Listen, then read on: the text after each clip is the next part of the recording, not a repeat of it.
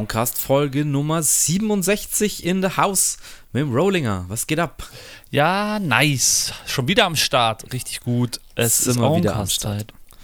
Genau, und jetzt äh, führen wir quasi, äh, wie versprochen, haben wir ja nicht letzte, sondern vorletzte Folge ähm, das große Thema West Coast äh, in Angriff genommen und die besten, größten, unsere Lieblings-West Coast Crews vorgestellt. Und jetzt, wie angedroht, äh, sprechen wir ein bisschen über die East Coast. Aber ja. bevor wir loslegen, ähm, diesmal merke ich es mir auch ähm, wer Bock hat, dass wir hier weitermachen und Bock hat, uns zu supporten, ihr könnt uns gerne ein Like da lassen auf Instagram oder äh, diesen Podcast bewerten bei Apple Podcasts oder uns bei Spotify 5 Sterne geben. Ähm, also wir nehmen alles dankend an. Und genau, lasst ein Like da, lasst ein Abo da, lasst ein Herz da, wie auch immer. Ja, sehr cool. Was mir noch äh, einfällt jetzt dazu, weil wir jetzt halt East Coast wirklich machen, ich habe richtig Bock, aber ich habe eine fette Liste, es geht richtig ab und das habe ich ja von dir auch schon gehört, du hast auch eine unglaublich fette Abs Liste. Absolut, ja. Ähm, ähm, ich weiß nicht, ähm, wollen wir das nochmal separat machen? Ich habe auch zwei Filme gesehen, wollen wir da kurz drüber sprechen oder ähm, auf, sollen wir ah, das? Nee, auf jeden Fall, lass uns die mit reinbringen. Was mir gerade eben noch eingefallen ist, ist, wir müssen eigentlich nochmal, finde ich, so einen Zwischendrin-Podcast für die restlichen Crews machen, weil wir machen jetzt wirklich straight East Coast, würde ich mal sagen. So, okay, vielleicht ist noch Detroit mit dabei, die gehören ja noch zu East Coast, aber so, so Dirty South und sowas, da gibt es ja auch noch einiges, auch vor allem in der Anfangszeit ging da ja schon was. Ähm, vielleicht machen wir da nochmal einen dritten Podcast drüber, fände ich ganz geil eigentlich. Ja, finde ich auch äh, eine gute Idee. Da gibt es auf jeden Fall noch äh, jede Menge, was dazwischen liegt, zwischen East und West Coast. Ja, ähm, Würde ich auch sagen, dann machen wir da einfach weiter. Es macht auch einfach Bock, über die ganzen Crews irgendwie oder Rapper zu sprechen und auch die rauszusuchen und ah ja, der noch und der noch und der noch. Also ich habe echt eine Liste, da sind glaube ich 80 Artists drauf, so das ist echt crazy.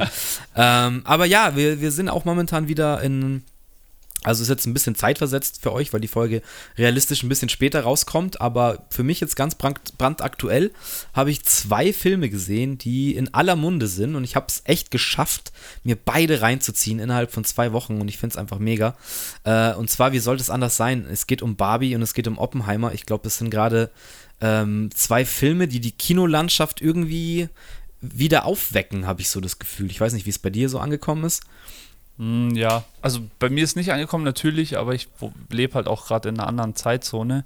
Ähm, Wäre wär schön, wenn es bei mir so angekommen wäre wie bei dir, aber ich habe sie beide leider nicht gesehen und hat sie auch, also klar, Oppenheimer hatte ich jetzt schon auf dem Schirm. Barbie weiß ich nicht, ob ich mir angeschaut hätte, aber ja.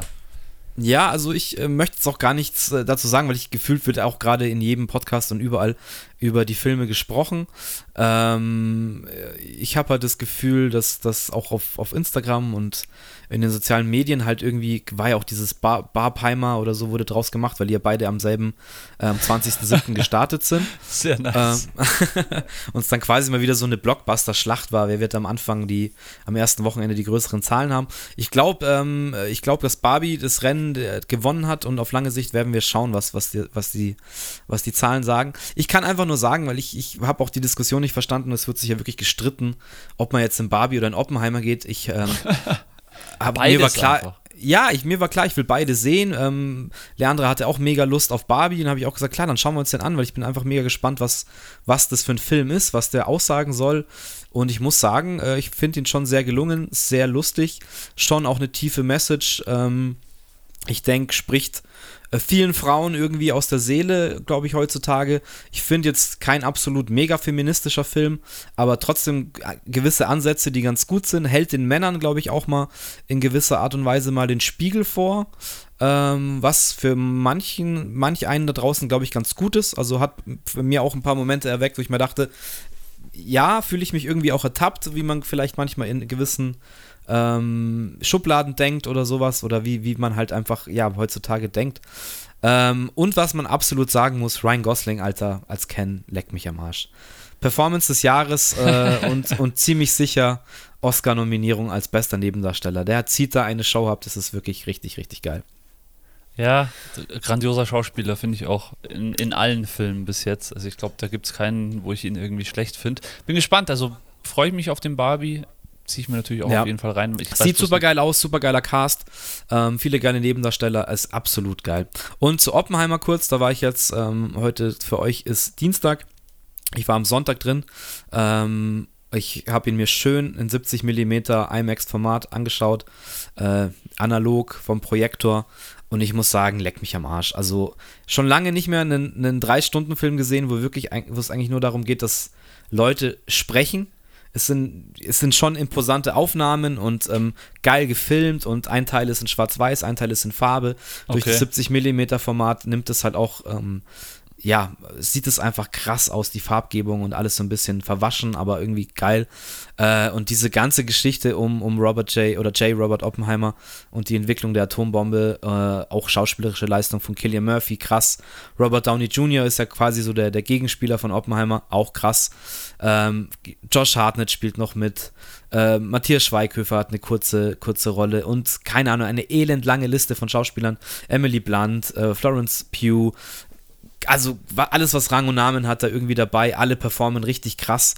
Äh, und es war wirklich, obwohl er drei Stunden geht und es eigentlich ein trockenes Thema ist, war mir eigentlich zu keiner Minute langweilig. Und ich muss sagen, ey, also die beiden Filme ist äh, nur noch zu toppen, vielleicht von dem neuen Martin Scorsese, der im, im Oktober kommt. Oder vielleicht von Dune 2.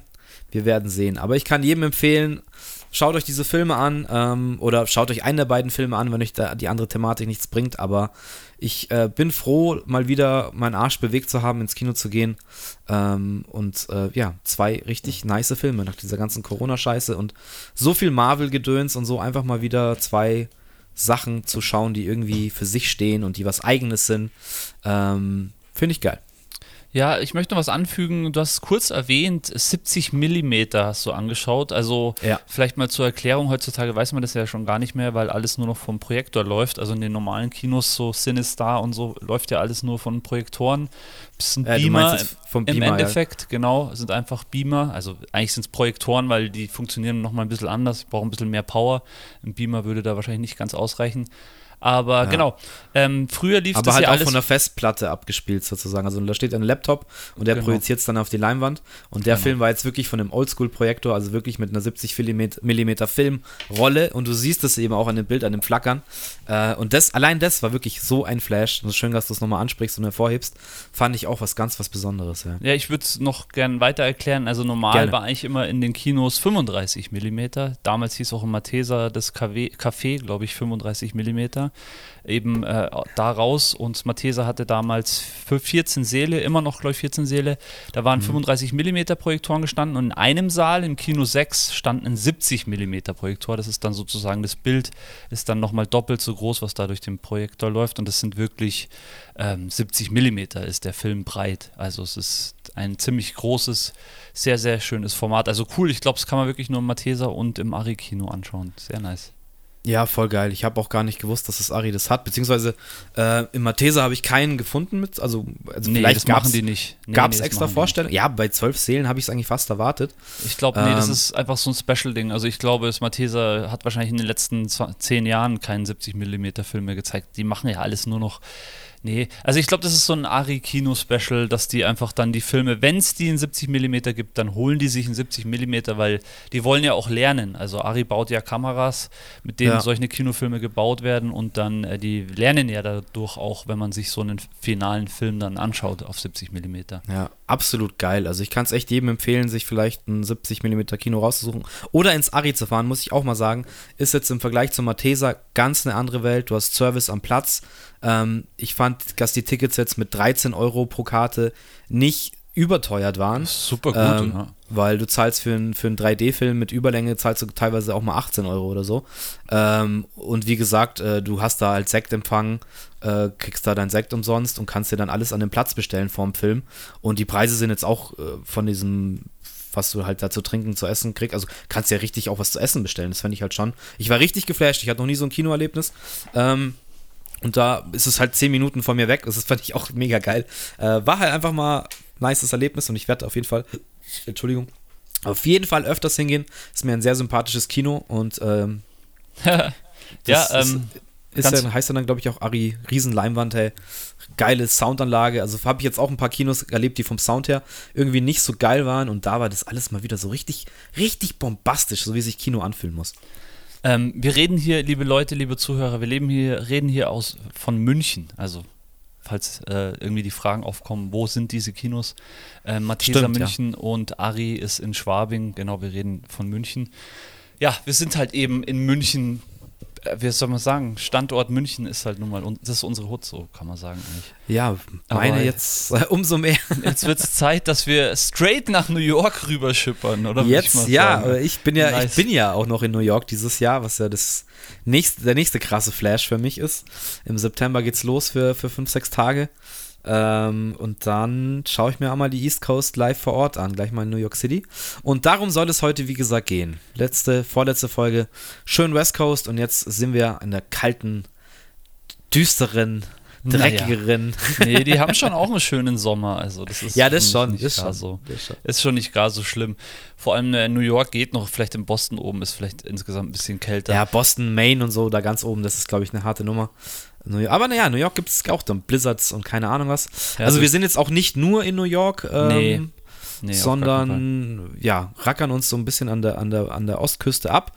Und ah. du hast gemeint, wir, du willst es ein bisschen chronologisch halten? Ja, ich würde ähm, gern, bevor wir so mit unserer Zeit, beziehungsweise mit meiner Zeit, ich meine, deine Zeit ist vielleicht noch nicht ganz so ähm, Mitte der 90er, Anfang der 90er, Anfang, würde ich gerne nochmal so ein bisschen die, die Geschichte aufrollen, so für die, die vielleicht jetzt noch nicht so viel davon gehört haben. Ähm, es, es, gibt einfach Rap, also dieses, dieses Sprechgesang gibt es eigentlich schon sehr lange, also es hat schon in den 70er Jahren angefangen.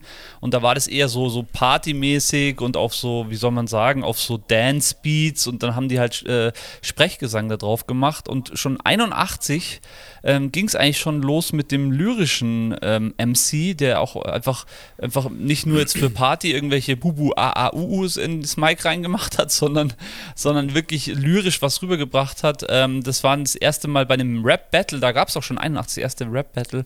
Cool Modi und Busy B, die haben so ein bisschen die, das Lyrische gestartet und dann ging es eigentlich los so mit Grandmaster Flash. Ich glaube, jeder von euch kennt The Message.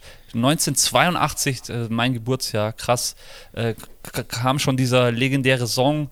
Dann Curtis Blow, kennt ihr auch alle, L. Cool J, 1984 schon am Start gew gewesen.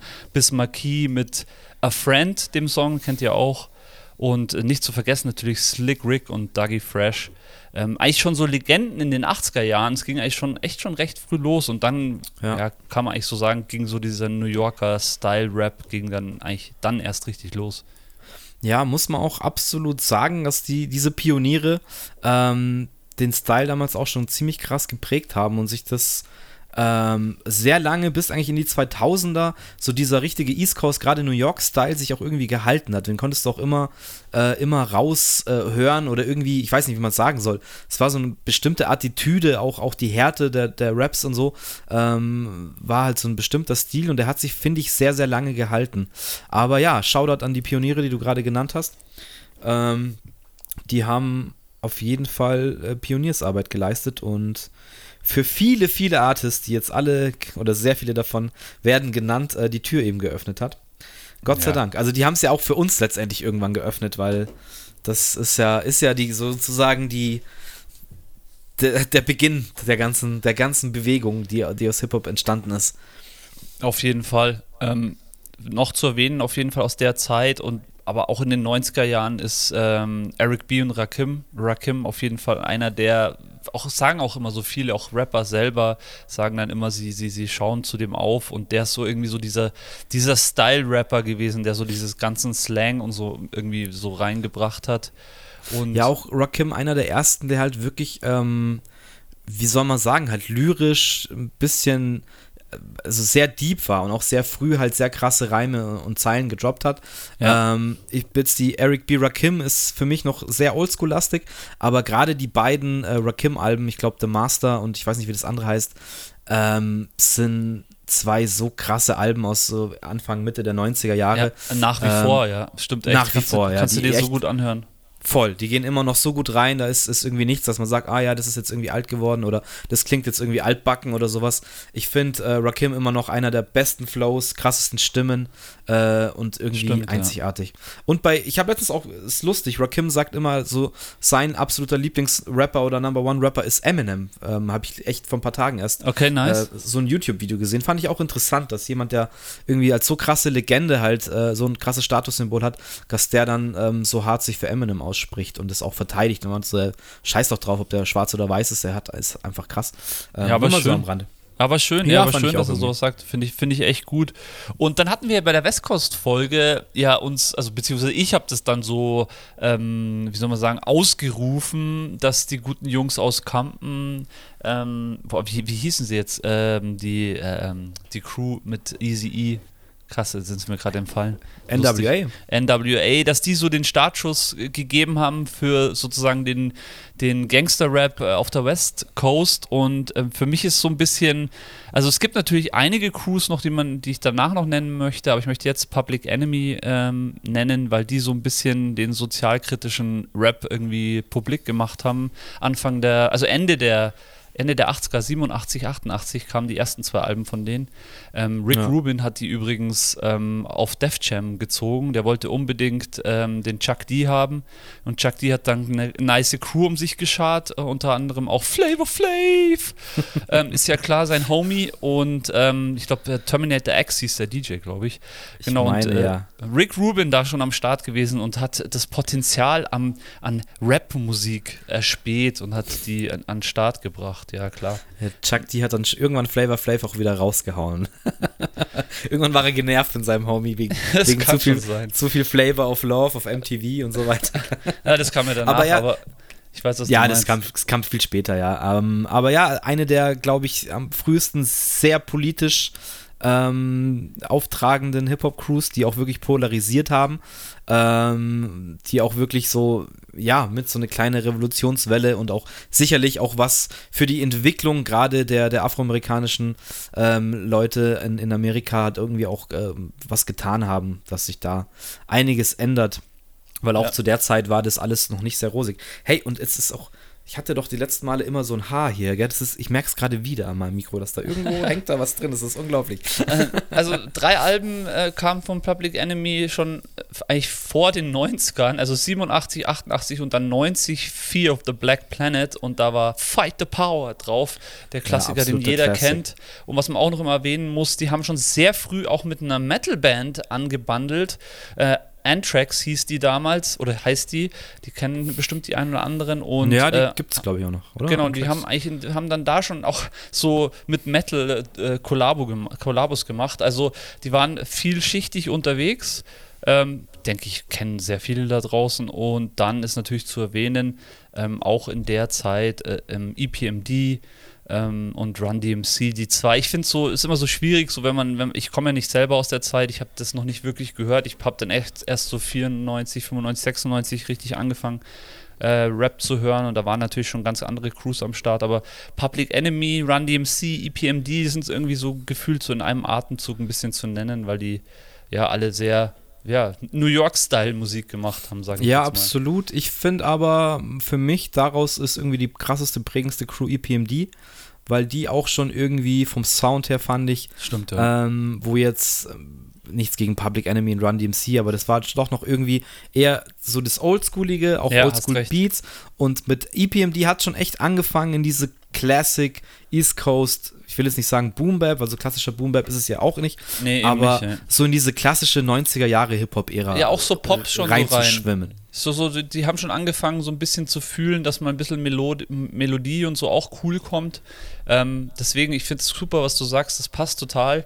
Ähm, bevor wir jetzt hier in die 90er einsteigen, würde ich gerne noch eine Crew nennen, die eigentlich auch in den 90ern noch sehr aktiv war, aber auf jeden Fall auch in den 80ern ist, sind die guten Beastie Boys. Die darf oh, ja. man hier jetzt natürlich nicht vergessen. Ähm, auch auf ja. Def Jam gesigned, auch von Rick Rubin rausgebracht. Ja, ähm, ja, Def Jam haben wir auch schon mal drüber gesprochen, ist wahrscheinlich auch noch mal ähm, eine Folge wert oder wir machen echt mal so eine Hip-Hop-Label-Folge, müssen wir mal schauen. Ähm, könnt ihr Bescheid sagen, ob ihr Bock auf sowas habt. Aber ja, über, über Def Jam kann man auch, glaube ich, echt noch mal eine Stunde füllen, weil das damals ja so krass abging und auch dann bis in die 90er und 2000er rein so ein Phänomen irgendwie geworden ist. Ähm, schauen wir mal. Ja, ähm Du hast jetzt die Beasties. Ich, muss jetzt, ich habe meine Liste halt nicht chronologisch geordnet. Ich habe jetzt aber einen Namen vermisse ich noch so aus der Zeit. Der hat, glaube ich, auch in den 80ern schon angefangen. Und zwar der gute Big Daddy Kane, oder hast du den genannt? Nein, den habe ich nicht genannt. Der steht hier nicht ähm, noch, weil ich mir nicht ganz sicher war, ob der schon in den 80ern angefangen hat. Aber, ich meine ja. schon. Also kann, straft mich, wenn ich Fall. jetzt. Also auf jeden Fall Anfang der 90er dann irgendwann eingestiegen. Aber ich glaube, der war auch relativ früh mit dabei. Und auch einer der ersten, die, wie du jetzt schon gesagt hast, einfach vom Flow her erstens mal wirklich Geschichten erzählt haben. Der melodisch irgendwie gerappt hat. Ich meine, die oldschooligen Sachen waren halt irgendwie immer relativ straight äh, gerappt mit dem monotonen Flow. Und ähm, da ging es dann auch schon los, dass es sich in eine Richtung entwickelt hat, dass man eben auch mit dem Flow variiert und da verschiedene Styles reinbringt und ähm, ja, das Ganze eben ein bisschen komplexer und mehr Schichten bekommen hat. Sehr, sehr gut. Äh, 1988 kam sein erstes Album. Long, ah, ja, mein Geburtsjahr. Long, Long, Live the Cane, ja. Sehr nice. Ja, nee, gehört auf jeden Fall auch dazu.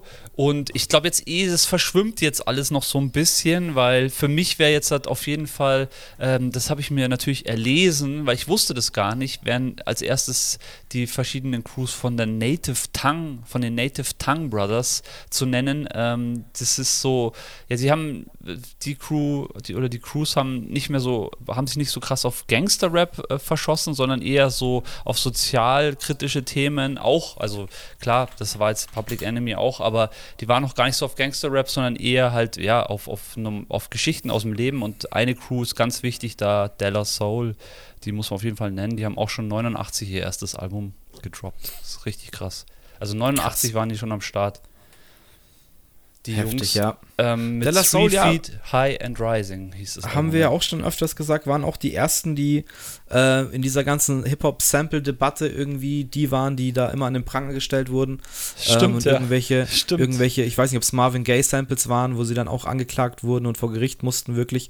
Ähm, aber ja, man vergisst auch immer wieder, wie lange die eigentlich schon dabei sind und wie lange die einfach auch geilen Hip-Hop schon machen und gemacht haben. Also Della Soul auch absolut legendary Crew erstes Album produ produziert von Prince Paul. Vielleicht dazu noch ein, zwei Sätze. Auch ein legendärer ähm, ja, Produzent aus New York, der die ein oder anderen Monsteralben produziert hat und eben auf dem ersten Album 89 Three Feet High and Rising schon echt viele Klassiker drauf. 91 kam dann das zweite Album Dallas Soul is Dead, dann 93 Boulogne Mind State und 96 Stakes is High.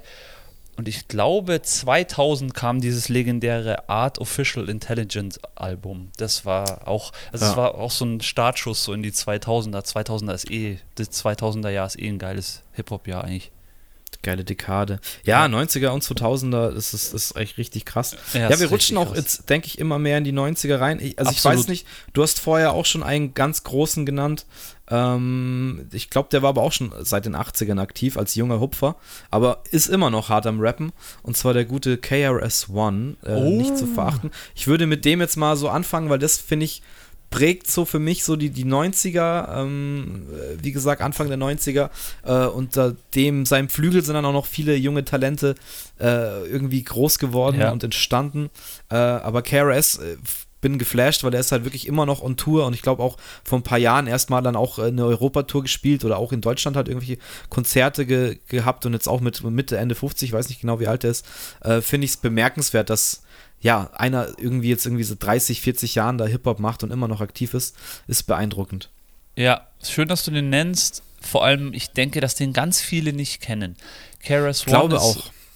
Ist so, ein, ist so ein Special Character, so ein bisschen weil er Eine immer Special so, Stimme auch. Ja, Special Stimme und auch wie er gerappt hat. Also er hat immer so ein bisschen dieses Chanting mit reingenommen, also dieses, ähm, es kommt so aus dem Reggae, aus dem Dancehall, so dieses An Anheizen so ein bisschen und ja, ist einfach, also wer den nicht kennt, sollte sich den gerne mal anhören äh, auf den Plattformen. Keras One schon sehr special und auch Beats Absolut. immer, Beats immer aufs, also, also es ist so Haut drauf Musik ein bisschen, finde ja, ich. Ja, es, kommt, es kommt immer drauf an. Also ich sehe jetzt gerade, er hat, er hat, dieses Jahr schon ein Album gedroppt, The Real, letztes Jahr ein Album gedroppt, 2020 ein Album gedroppt, 19 ein Album gedroppt, dann ist eine kleine Pause drin. Was ich euch aber ans Herz äh, legen kann, und da sind wir damals erst so richtig auf Keras One gekommen und er hat 2004 ein Album gemacht, das heißt Keep Right. Ähm, das haben Shoutout an, an Benny von der Zweig. Ähm, der hat das Album damals gehabt, das haben wir so krass gefeiert.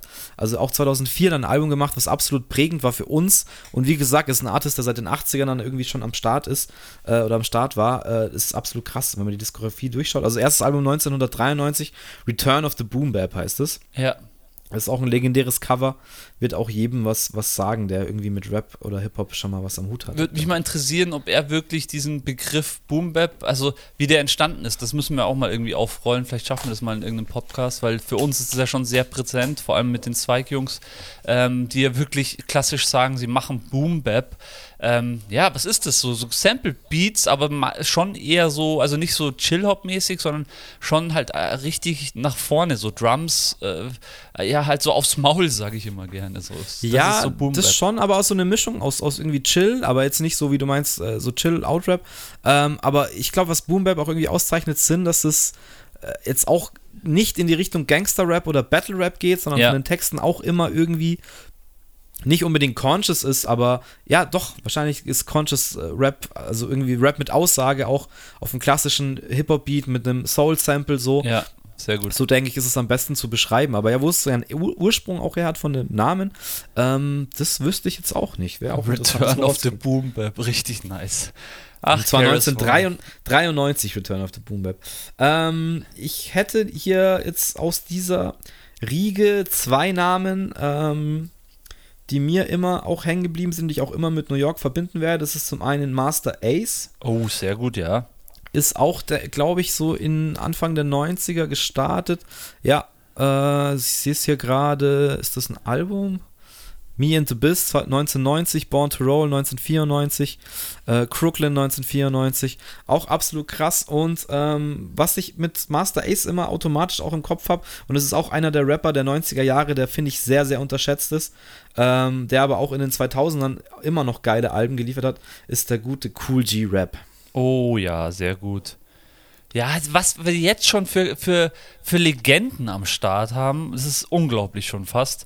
Und ähm, ich möchte nochmal zurück zu meiner Native Tongue, zu, zu, zu, den Native Tongue Brothers. Da haben wir mit Della Soul gestartet und ähm, da waren auf jeden Fall auch die Jungle Brothers dabei. Vielleicht sagen die dir was. Ähm, sehr frische Crew auch aus New York gewesen, die ja auch ähm, dieses, ja, wie soll man sagen, auch Boom Bap ist es ja nicht wirklich was, also, wobei kann man wahrscheinlich auch zu Boom Bap zählen. Jetzt können wir uns wahrscheinlich streiten. Es gibt mehrere Boom Bap Sachen. Eine Crew gehört da noch dazu, aber die hebe ich mir auf, weil die wirst du bestimmt auch auf deiner Liste haben. Da sage ich dann später, dass die da auch dazu gehören. Sehr cool. Ähm, Master Ace und Cool G, Rap. Rap. Cool G Rap. Ich weiß gar nicht, ob ich einen Song von Cool G Rap wirklich im Kopf habe. Müsste ich mir später nochmal anhören. Also ja, es gibt auf jeden Fall. Ich sage ja, das ist, das ist einer, der, der irgendwie untergeht, aber er hat auch so eine prägnante Stimme und einen richtig krassen Flow, der damals halt einfach schon richtig krass gekickt hat. Ähm, ich schaue jetzt auch gerade, wir hatten Alben, die wir in den 2000ern auch so richtig krass gefeiert haben. Ähm, ich finde es halt so Also was man kennt, ist, ist Ill Street Blues, denke ich, das, das kennt man, hat auch die meisten Klicks auf, auf Spotify. Ähm, was haben wir denn noch? Also was ich so lustig finde bei den ganzen Leuten, die wir jetzt genannt haben, die bei mir ja schon ewig nicht mehr auf dem Schirm sind. Und wie gesagt, von Coogee Rap, glaube ich, kenne ich nicht mal einen Song. Ah ja, doch, du kennst einen Song. Und zwar, das ist uh, My Life, weil weißt du, warum du das ja, kennst? Ja, ja, das ist nämlich der Beat ähm, oder das Sample auf jeden Fall von Reime Monster von, von Afrop und Ferris. Ähm, daher, glaube ich, kennen ihn viele, sollten ihn viele eigentlich kennen, dass es da nochmal einen Track mit dem gleichen Sample-Beat gibt. Also jetzt nochmal zu äh, Master Ace, Coogee Rap ähm, und vor allem Karis One. Harten Respekt, ey, dass sie einfach komplett durchgezogen haben. Und ich bin immer so jemand, der jetzt halt schon seit mehreren Podcasts sagt, für mich ist Nas so der King, aber man muss ja bei Nas auch sagen, dass er echt so ein paar Jahr, äh, Jahre hatte, wo dann gar nichts mehr kam. So, und wenn jetzt hier diese drei Jungs dir anschaust, oder nur am Releasen, oder hauen's noch einen raus, hauen's noch einen raus. Ähm, krass Respekt, ey. wer so, wer so am Start bleibt, ähm, Habe ich jetzt so gar nicht auf dem Schirm gehabt, sage ich ganz ehrlich. Ja, und wenn wir schon drüber sprechen und auch Nas erwähnt haben, äh, zählt natürlich auch zu den absoluten ähm, East Coast Legenden, aber ich denke, da werden wir heute jetzt nicht so viel drüber sprechen, weil wir eine eigene Folge gemacht haben. Ja. Aber der gute Nas hat auch schon wieder ein Album released. Ah, stimmt, da war ja was. Hab Magic, letztes, oder wie hieß das? Magic ich 2, glaub, glaub ich. Ma Magic 2, ja. ja, ja. Ähm, ich habe es mir durchgehört, ist auch wieder echt eine stabile Platte. Also ist wirklich, wirklich krass, dass die jetzt noch so einen Heißhunger entwickeln auf ihre alten Tage und nur noch am Releasen sind. Naja, vielleicht einfach auch nochmal die Zeit gehabt, so jetzt halt auch in, der, in, dem ganzen Wahnsinn, der jetzt in den letzten Jahren passiert ist, nochmal zu reflektieren, was sie wirklich sind und gemerkt, okay, ja, oder mache ich weiter, das ist mein Ding, das bin ich. Und das muss man auch ehrlich sagen, die meisten haben ja alle, also eigentlich alle fangen ja da auch junge an sind jung am Start. Ich finde jetzt hier so, ich habe vorhin so ein Video gesehen von LL, Cool J äh, 1984. Da ist der noch so ein 16-, 17-Jähriger oder so, macht schon Rap auf der Bühne. Harter ja, Respekt. Das, das wollte ich auch noch sagen. Also LL Cool J, auch einer, der jetzt immer noch irgendwie in irgendwelchen Serien mitspielt, der immer noch irgendwelche Sachen hostet, der immer noch mega fresh und fit aussieht. Ähm, und ja, absolut krass, was das für ein, ein, Dude mit was für einem Impact eigentlich ist, wie viele Jahre man da irgendwie schon aktiv ist und jetzt einer neuen oder der neuen Generation nach uns so gar nicht mehr wahrscheinlich als so krasser Rapper irgendwie ein Begriff ist. Ja, ähm, der ist legendär. Der, ja, der ist echt krass. Und er hat auch ein paar krasse, also er hat in den 2000ern noch ein paar krasse Alben gemacht. Ähm, aber auch die alten Sachen sind absolut legendär, kann man nichts sagen. Und wie viele Leute eben von dem einfach, oder beziehungsweise der hat ja wirklich einen eigenen Style. Also wenn du jetzt mal so zurückschaust, dieses, dieses cool, diese, dieser coole Rapper-Typ, den hat er ja so geprägt. Die anderen waren eher so, wie soll man sagen, eher die Bösen oder weiß ich nicht, auch es gibt so viele so, oder ich meine, äh, ja, was wir hatten jetzt auch Boom Bap, ich meine, das ist, aber cool, äh, Cool J sagt ja der Name schon, Ladies Love Cool James heißt es, glaube ich. Ähm, ja. Oder irgendwie so, es gibt mehrere Assoziationen, aber das ist eine. Ähm, sagt schon selber so, er war schon immer so for the ladies und das kam ja alles irgendwie erst später dann so wirklich richtig ja. groß. Ja, ich glaube, ich will jetzt nichts Falsches sagen, aber ich meine, dass der dann auch am Anfang mit auf Def Jam mitgesigned war, oder? Relativ. Ja, also am Anfang weiß ich nicht, also es ist 84, kann man nicht vorstellen. Also ich, ich habe, äh, das ist so eine Sache, da müsste man sich wirklich mal reinlesen, hast du selber auch gesagt. Vielleicht machen wir da mal eine Folge drüber, weil bevor ich jetzt da was Falsches über Def Jam sage, auch Jay-Z war ja mal ähm, Def Jam. Äh, ja gut, Jay-Z war dann irgendwann CEO von Def Jam. ja, genau, das meine ich ja. Also da blicke ich überhaupt nicht durch und habe ich überhaupt keine Ahnung. Also ich, ich spreche jetzt lieber über die Rapper, da weiß ich wenigstens ein bisschen was. ja, ja ich meine, dass ich da letztens von, von Rick Rubin oder irgendwem was gehört habe und kann sein, dass ich jetzt da was durcheinander bringe, aber dass die dann auch irgendwann LL Cool J halt damit mit auf dem Label hatten und es dann so ja, quasi äh, Anfang der 90er schon mit Russell Simmons und, und eben Rick Rubin und Def Jam dann irgendwie so ein krasses Label mit Beastie Boys, äh, LL Cool J und was schießt mich tot, wer jetzt noch dabei war. Aber ja, du hast recht, ähm, wir haben genug Crews, über die wir hier sprechen können und Rapper, deswegen, ja, ähm, weiß ich nicht, weil ich jetzt KRS One äh, reingeschmissen habe, möchtest du dann quasi den so, jungen nee. Feller. Nee, noch nicht. Ich habe noch einen noch von der Native Tongue, äh, von den so, Native okay. Tongue Brothers ist mir ganz wichtig zu nennen, weil die halt auch schon Anfang der 90er, beziehungsweise Ende der 80er sogar schon am Start waren, beziehungsweise das erste Album kam 90, genau. A Tribe Called Quest. People Instinct ähm, Traveler heißt das erste Album. Und ich glaube, für alle legendär oder vor allem auch für mich legendär ist das 98er Album. Also, das waren, glaube ich, 1, 2, 3, 4, 5. Und 98 kam das fünfte Album, The Love Movement. Ähm, ja, ich meine, Q-Tip, also Q-Tip legendär. Äh, Five Dogs, sein, sein, sein, sein, sein Side, Sidekick, nee, möchte ich gar nicht sagen, aber sein, sein Homie am, am Mic, ähm, die zwei Jungs und vor allem Q-Tip auch einfach ein Styler, Mann wie Slick Rick, der hat so ein bisschen diesen, diesen Slick Rick-Stilo, äh, also auch wenn nicht wirklich 100% Slick Rick-Stilo, aber so Q-Tip ist schon so ein eigener, der hat so, eine, so ein, der ist so ruhig am Mic irgendwie, das ist so eine gewisse, der strahlt so eine Ruhe am Mic aus und es kommt richtig nice, wie er ja, auch absolut einzigartige Stimme. Hat auch sehr viel produziert. Ähm, Stimmt. Bis viele Jahre später noch immer noch krasse Sachen produziert, Tracks produziert auf irgendwelchen Alben. Und Tribe Called Quest auch eine Crew mit einem riesengroßen Impact, der, der ja auch irgendwie so die soulige ähm, ja, Sample-Geschichte von Hip-Hop irgendwie auch die Tür ein bisschen weiter aufgemacht hat. Und ja, sehr viele wichtige Tracks und sehr wichtige Alben irgendwie gemacht. Ich habe äh, Tribe Called Quest auch immer in Verbindung mit The Roots. Ja, sehr gut, dass du ähm, nennst. Ziehe ich sehr da immer, also ich, ich finde, ich finde, dass, glaube ich, The Roots, meine, die sind ja auch, sind aus Philadelphia, das ist ja eigentlich auch ähm, East Coast, mehr Auf oder minder. Fall. Ist es, ähm, ja. Und ich glaube, dass das, also ohne Tribe Called Quest keine Roots, würde ich jetzt mal so interpretieren. Ähm, so vom, vom Feeling, vom Vibe her, ich glaube, dass sich das schon sehr viel gegenseitig ähm, befruchtet hat und sich, äh, ja, beflügelt hat gegenseitig. Ja, wer, wer, Bock hat, hört sich auf jeden Fall unseren Roots ähm, unsere Roots-Folge an, über The Roots, über die legendäre Band. Ähm, da haben wir einen kompletten Podcast drüber gemacht, weil die uns einfach so flasht und weil es eben nicht nur Rapper sind in einer Crew, sondern ganze Musiker, die über Jahrzehnte ähm, geprägt haben. Und deswegen haben wir über die einen Solo-Podcast gemacht. Sie haben es einfach ja, verdient. Absolut verdient. Auch ihr Frontmann, ihr Rapper, ähm, ihr MC Black Thought, für mich immer noch einer der meist unterschätzten MCs. Ähm, und ja, es ist immer, wenn ich, wenn ich Tribe Called Quest höre, denke ich an The Roots und umgekehrt. Ich finde euch das, das ist irgendwie. Ja, absolut. Ja. Nee, sehe ich irgendwie zusammen. Sehe ich, sehe ich auch so. Ähm, ja, jetzt kommt, geht es dann langsam schon so in diese ähm, Money- in diese Money-Zeit rein, wo dann wirklich auf einmal im Hip-Hop auch Geld am Start war oder langsam auch Geld reingeflossen ist, vor allem in die Musikvideos. Aber davor möchte ich noch ähm, Naughty by Nature nennen. Ähm, auch eine oh, Crew, ja. die so zwei Alben hatte, die so richtig Boom Bap auf die Fresse, richtig geil ähm, Klassiker eigentlich waren. Ähm, ja, aber die erste gecastete Hip-Hop-Crew, ja? Ah, stimmt, da war was. Ja, danke. Sehr gut. Genau, das ähm, gab es also auch schon im Hip-Hop. Ich weiß jetzt nicht genau, ob das wirklich eine ähm, so eine Talentshow war oder, oder so eine wirkliche Casting-Sendung, wird es ja damals noch nicht gegeben haben. Ich denke, die waren dann eher vom Label halt irgendwie zusammengecastet, dass die gesagt haben, komm, wir, wir bauen uns jetzt mal eine Hip-Hop-Crew zusammen, aber dafür halt auch äh, sehr respektiert und ähm, auch sehr erfolgreich. Ja, also die sind echt durch die Decke gegangen. Die hatten zwei, drei Songs, die richtig in die Charts gegangen sind zu Recht, muss man sagen. Es war einfach ein geiler Bounce-Hip-Hop, sag ich mal.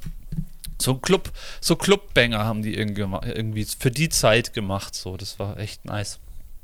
Schau ich gerade mal, ob ich, ob ich da noch irgendjemand reinwerfen kann, der. Oh, ich habe ganz vergessen, ganz wichtig, muss ich eigentlich sagen. 1986 Salt and Pepper, das wollte ich noch nennen. Die erste Female Crew eigentlich. Ähm, schon am Start gewesen. Ähm, ganz wichtig noch zu nennen, finde ich. Salt and Pepper darf man nicht vergessen. Auch so ein, zwei legendäre Songs gehabt, die man heutzutage noch gerne auch auf Party spielen kann. Ja, stimmt. Hätte ich, hatte ich gar nicht auf dem Schirm. Aber der Rolly hat sie alle. Ja, ähm, wie wollen wir jetzt äh, die Brücke schlagen? Die Brücke, ja, ich würde es ganz einfach sagen. Ich würde sagen, aus diesem, also wir sind in so einem, so einem, so einem, so einem Schmelztiegel New York und wirklich, ich sage jetzt mal 90 Prozent der Crews, die wir genannt haben, sind wirklich aus straight aus New York. Wir sind aus so einem Hip -Hop, wir sind in so einem Hip-Hop-Schmelztiegel und natürlich merkt auch ähm, ja, verschiedene Leute des Business, dass da was geht und ähm, versuchen einfach auch junge Talente zu fördern.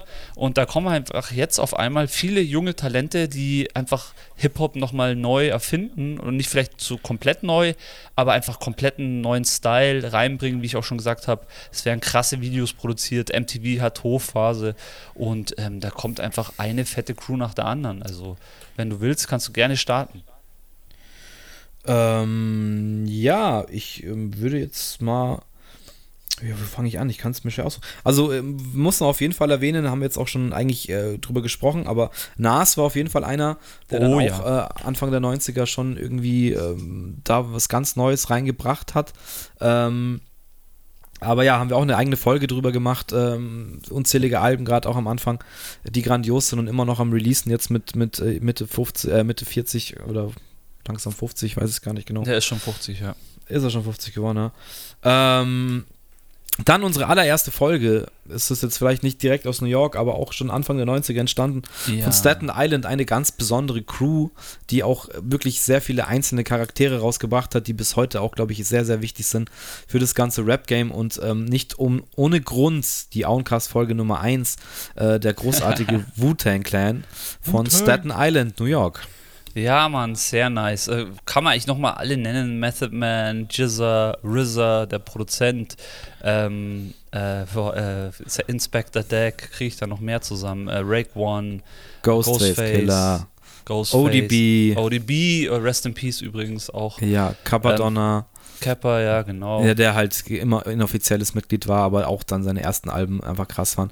Rake One, der Chef, auch mit krassen Solo-Alben, die New York irgendwie geprägt haben. Ähm, jetzt weiß ich nicht, Master Killer.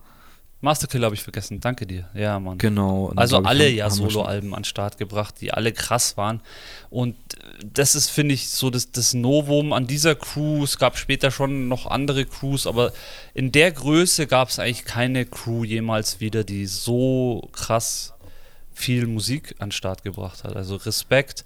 Dann da draus auch, auch wenn der ein bisschen auch irgendwie mit muss ich gerade überlegen, mit EPMD so äh, verbandelt war, aber Redman möchte ich da auch immer noch nennen, der auch schon sehr früh angefangen hat und dann mit Method Man dann Ende der 90er sehr viel zusammen gemacht hat, mit Muddy Waters ein legendäres Album gedroppt hat, also Redman auf jeden Fall auch nice. Hatte jetzt ja, also Redman mehr als nice. Ich würde sagen, es ist einer der auch unterschätztesten Rapper.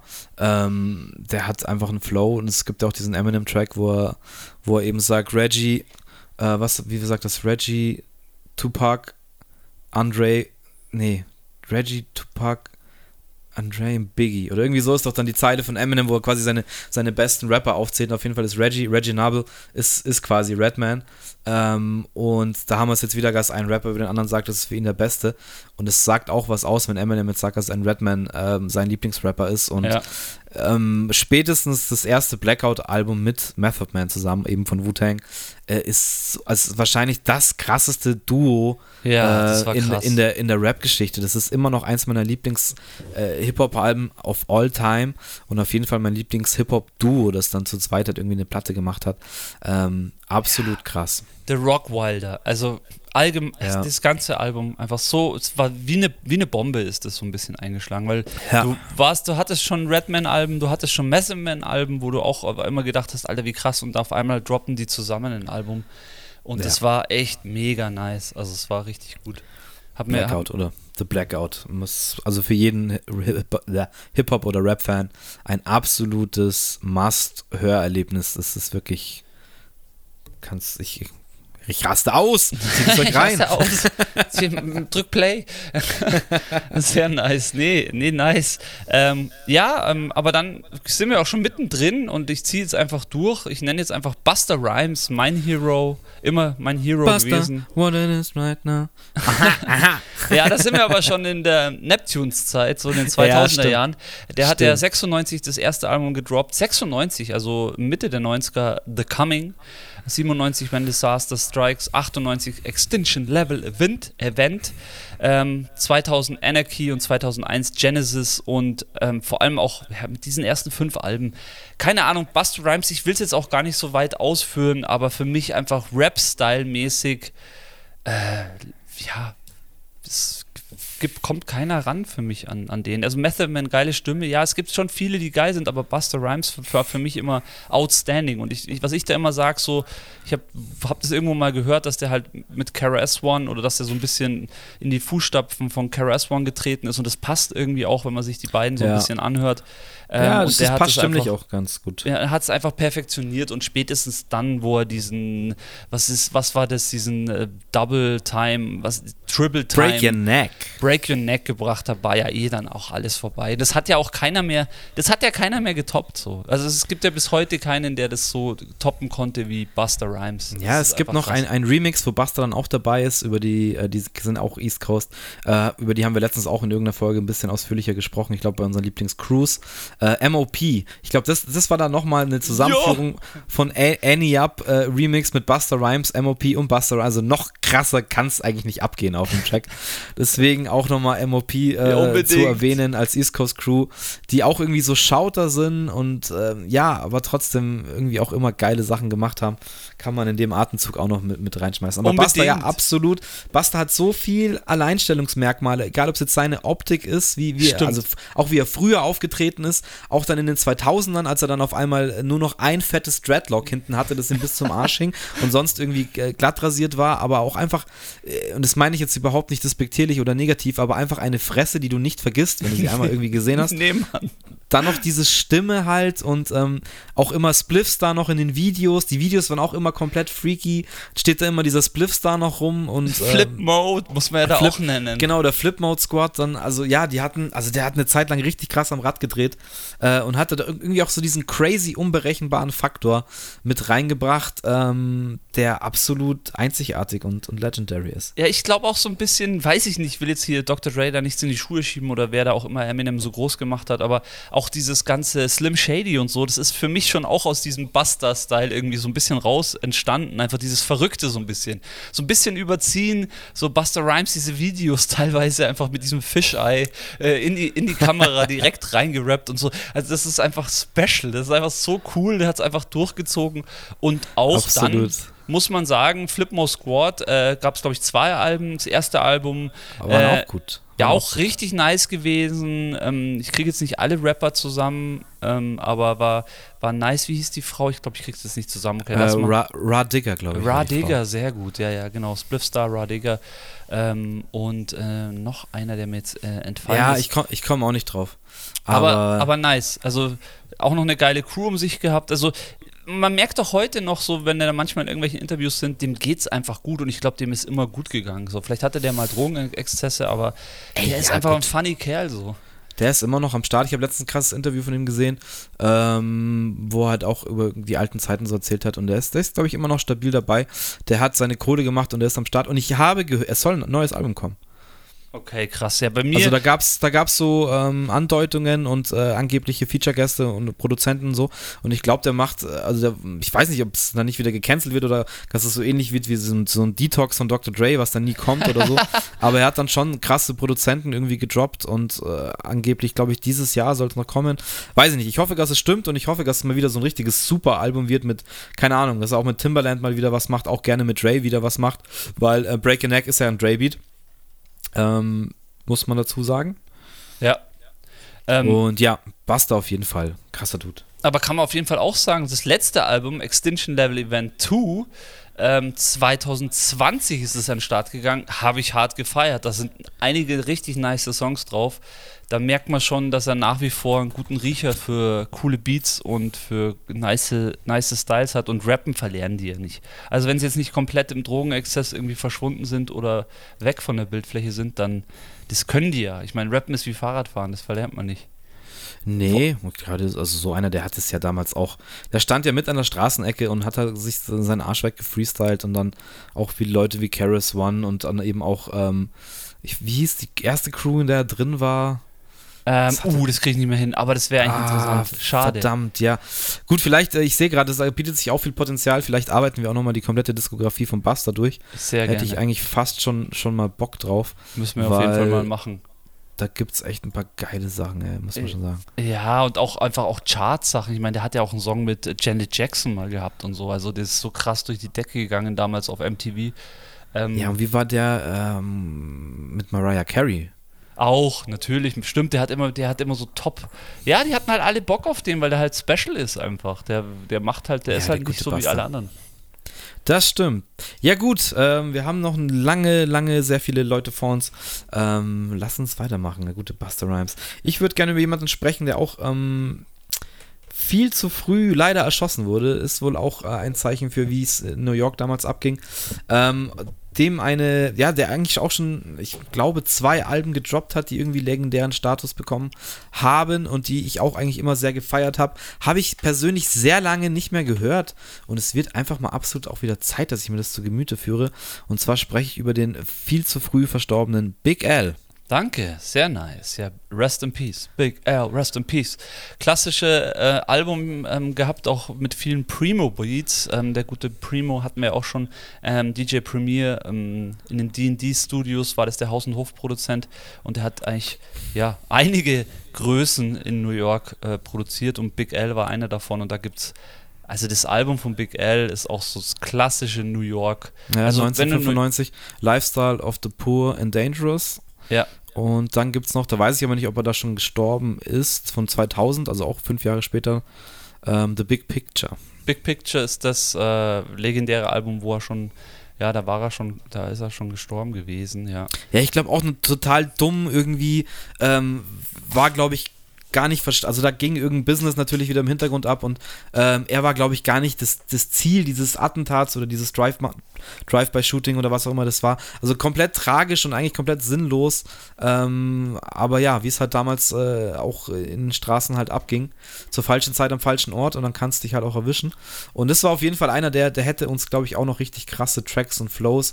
Er hatte auch eine einzigartige Stimme, äh, aber da wäre, glaube ich, echt noch abgefahrenes Zeug gekommen.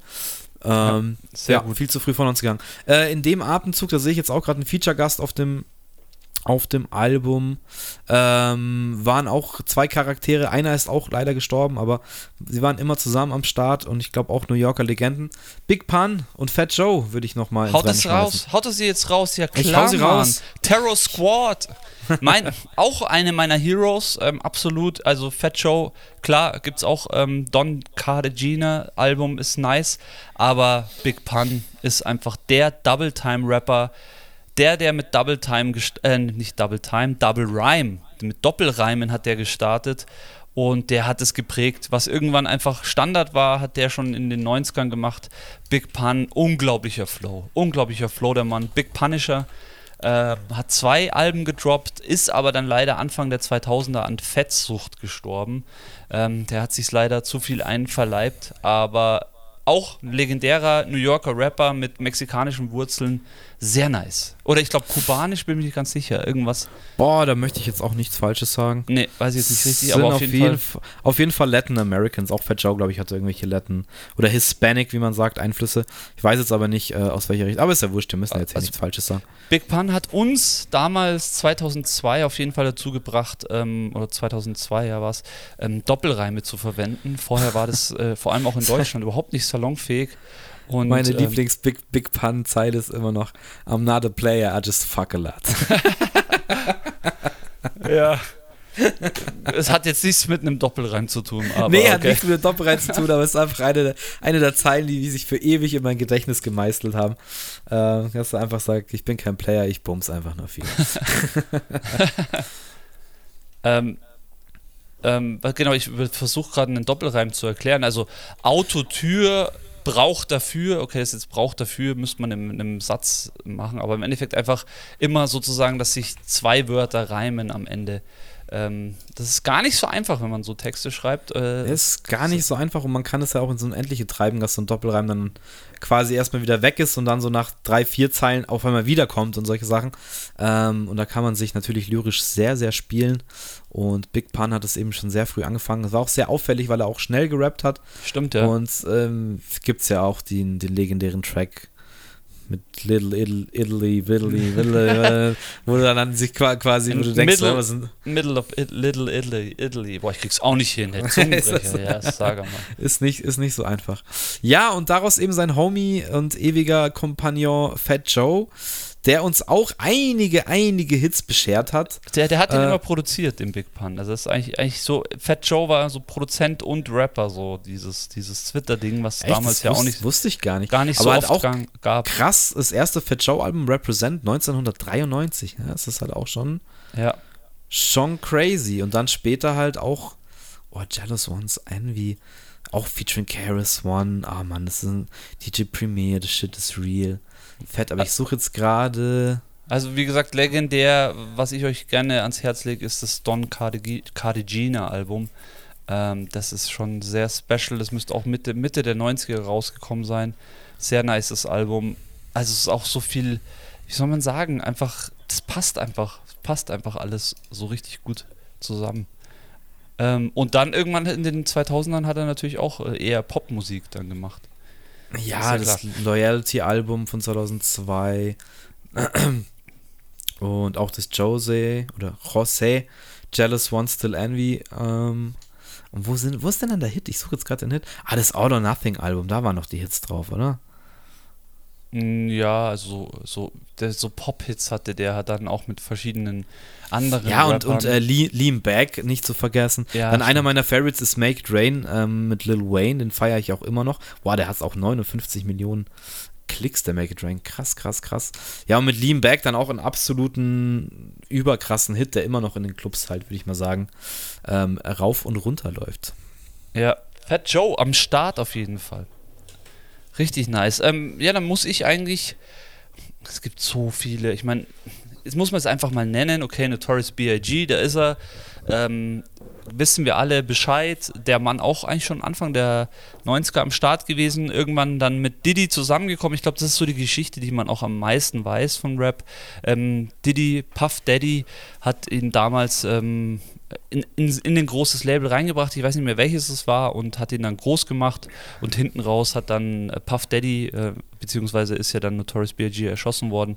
Und Puff Daddy hat dann, es ist dann, er hat dann weitergemacht mit Mace und ja, Notorious B.I.G., seine Frau, wie auch immer, Lil Kim, hat ja auch ziemlich Karriere gemacht. Also muss man ja auch Ja, seine Frau war eigentlich Faith, Faith Evans, Faith Evans. Ah ja, stimmt. Ähm, Lil Kim war ja seine Affäre.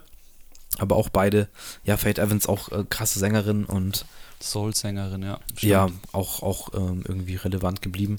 Ähm, über Biggie, pff, Mai, kann man eigentlich auch eine eigene Folge machen, aber wir haben gesagt, dieses ganze East Coast, West Coast Thema an und für sich, die Story von Tupac und Biggie wurde tausendmal erzählt, da können wir, glaube ich, niemandem was Neues erzählen. Ähm, ist für mich einer meiner absoluten Lieblingsrapper, hat damals eben angefangen an der, an der Corner Freestyles zu kicken und so krass, dass die Leute einfach stehen geblieben sind und uns halt gefeiert haben. Und was soll man sagen, auch ein Typ mit Charisma, auch durch seine Fülligkeit und seiner körperlichen Präsenz einfach irgendwie, ja, ein Dude, der Eindruck hinterlassen hat. Und ähm, ich liebe die zwei Alben, die er rausgebracht hat. Ähm, die sind einfach äh, Life After Death, das Doppelalbum ist, glaube ich, das zweite. Und oh, wie heißt das erste denn? Verdammt Auch was mal. mit Death, auch was mit Tod. Irgendwas ähm, mit Tod auch. Aber gespickt von Klassikern und äh, ey, das, ich höre das immer noch einfach.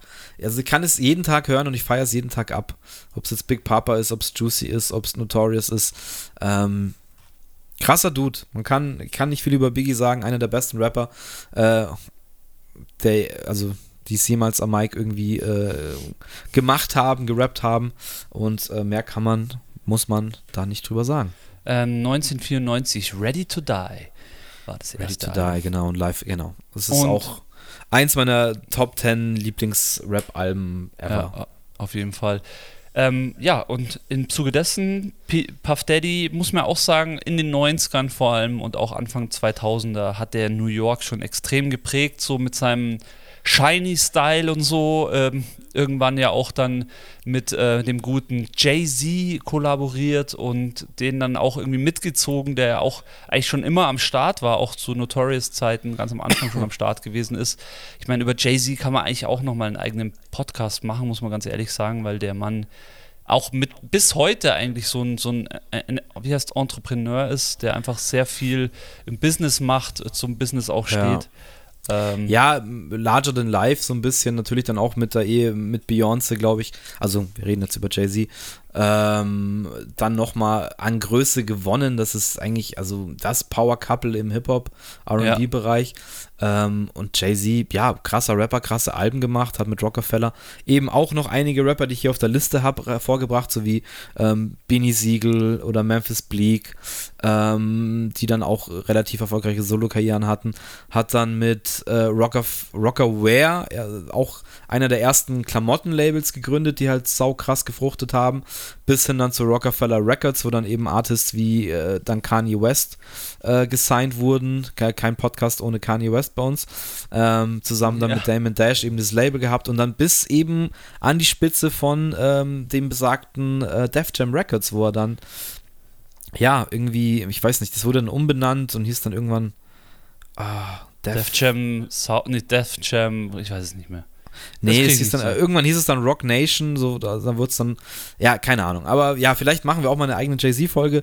Ähm, von Jay-Z gibt es auch so viele gute Alben, ob es jetzt das Black Album ist. Ich glaube, da haben wir auch schon mal, das war, haben wir mal eine Video, Videofolge äh, rausgebracht, wo wir über das Black Album, glaube ich, nur gesprochen haben. Ja, stimmt. Ähm, was dann auch sehr zu empfehlen ist, ich glaube, eins der ersten Rap Unplugged, MTV Unplugged-Alben von Jay-Z, was er zusammen eben mit den Roots ähm, live performt hat, auch sehr zu empfehlen. Also Jay-Z auch eine absolute New Yorker Legende. Ja, richtig gut. Jay-Z feiere ich und immer werde ich auch immer feiern. Ist doch klar, bisschen schade, dass der so gar nichts mehr macht, aber das hat er halt wahrscheinlich einfach auch mit seiner Frau ausgemacht, dass er jetzt halt einfach Family Life führt. Aber naja, ist so, ist vielleicht auch ganz gut. Ich glaube, der hat genug abgeliefert. Ähm, muss ich gerade überlegen. Ähm, die haben wir ja noch gar nicht genannt, 1996, auch ein Klassikeralbum, was auch, ja, beziehungsweise, nee, bevor ich jetzt die nenne, ich wollte nochmal zurück, genau, ich wollte noch Dipset nennen, die ja auch so aus diesem ganzen Jay-Z-Kosmos irgendwie entstanden sind. Grüße gehen raus an Beni und an dem Schnicke, an Domi Schnicke, die so krasse Dipset-Fans waren. Das waren so diese Mixtapes-Kings aus New York. Ähm, Cameron ist da zu nennen zum Beispiel. Ähm, Jules Santana, oder? Jules Santana war, ein, war eigentlich der Hero so von Dipset. Ähm, ja, ich, ich habe da immer wenig davon mitgekriegt. Ich kannte schon einige Sachen, so vor allem diese Pop-Sachen, die dann auch in den Charts gelaufen sind, die kannte ich dann schon. Aber die haben so viel in so kurzer Zeit auch released, die haben einfach nur rausgehauen so. Und vor allem in New York sind die so legendär. So Dipset ist ein, ein dickes Ding eigentlich. Genau. Das ich ver verwechsel immer Dipset mit Diplomats. Nee, das ist was anderes, genau. Das ist wieder was anderes, gell? Das ist aber immer, war schon immer eins meiner, ähm, wie soll ich sagen, Mankos. Hänger, ja gut, aber äh, es ist ja auch so, also Dipset, äh, da habe ich auch nur an der Oberfläche gekratzt. Die haben, ja, haben einfach so viel rausgebracht, das ist dann auch schwierig. Was ich jetzt aber sagen wollte, 1996, ähm, ganz wichtiges Album ist das Fugees, Fugees Album mit Lauren Hill und äh, Pras und dem guten Wycliffe Jean. Äh, richtig, die auf einmal extrem aufgeräumt haben und die wirklich für mich der Startpunkt, also für mich persönlich der Startpunkt des äh, Pop Hip-Hops sind. So, weil Lauren Hill hat es nochmal, hat es dadurch mit ihrem Gesang, ähm, sie ist bei Ready or Not oder Fuji La, ähm, einfach so in die Charts gehoben mit ihrem Style und das ist einfach ihr Verdienst und für mich hat die wirklich Hip-Hop salonfähig gemacht, in meinen, in meinen Augen ähm, und das Album ist dadurch, hat extremen Legendenstatus. Also sind natürlich auch andere Songs drauf, die nice sind, aber diese ja, Songs, bei, die da Lauren Hill muss man auch dazu sagen, ja, es ist richtig, was du sagst, aber sie ist auch eine krasse Rapperin. Also richtig. auch eine der ersten Frauen, ähm, die bei mir halt einfach einen bleibenden Eindruck hinterlassen haben, auch wenn sie einfach mal ein paar Bars gespittet haben, wie wir jungen Kids sagen. Äh, ist mir vorhin aufgefallen, ich habe es auch in irgendeiner Doku gesehen, ähm, der Song von Fugees, der ähm, Ready or Not, den hat in den 80er Jahren, ich glaube 84, äh, komplett das gleiche Sample, ähm, hat schon eine komplett andere Band, eigentlich auch als Hip-Hop-Song rausgebracht. Wudini hieß die Crew und der Song hieß Friends. Es ist lustig, dass einfach ähm, Hip-Hop immer gesampelt wird und irgendwas wieder, ist ja heutzutage auch noch so, ich meine jetzt gerade sehr wieder total der Hype, dass man irgendwie, ähm, was fällt mir jetzt gerade ein, äh, irgendwelche alten Pop- äh, Hip-Hop-Klassiker ähm, wieder verwurstelt oder das Sample wieder hernimmt, weil es irgendwie ja, absolut, Wiedererkennungswert ähm, hat.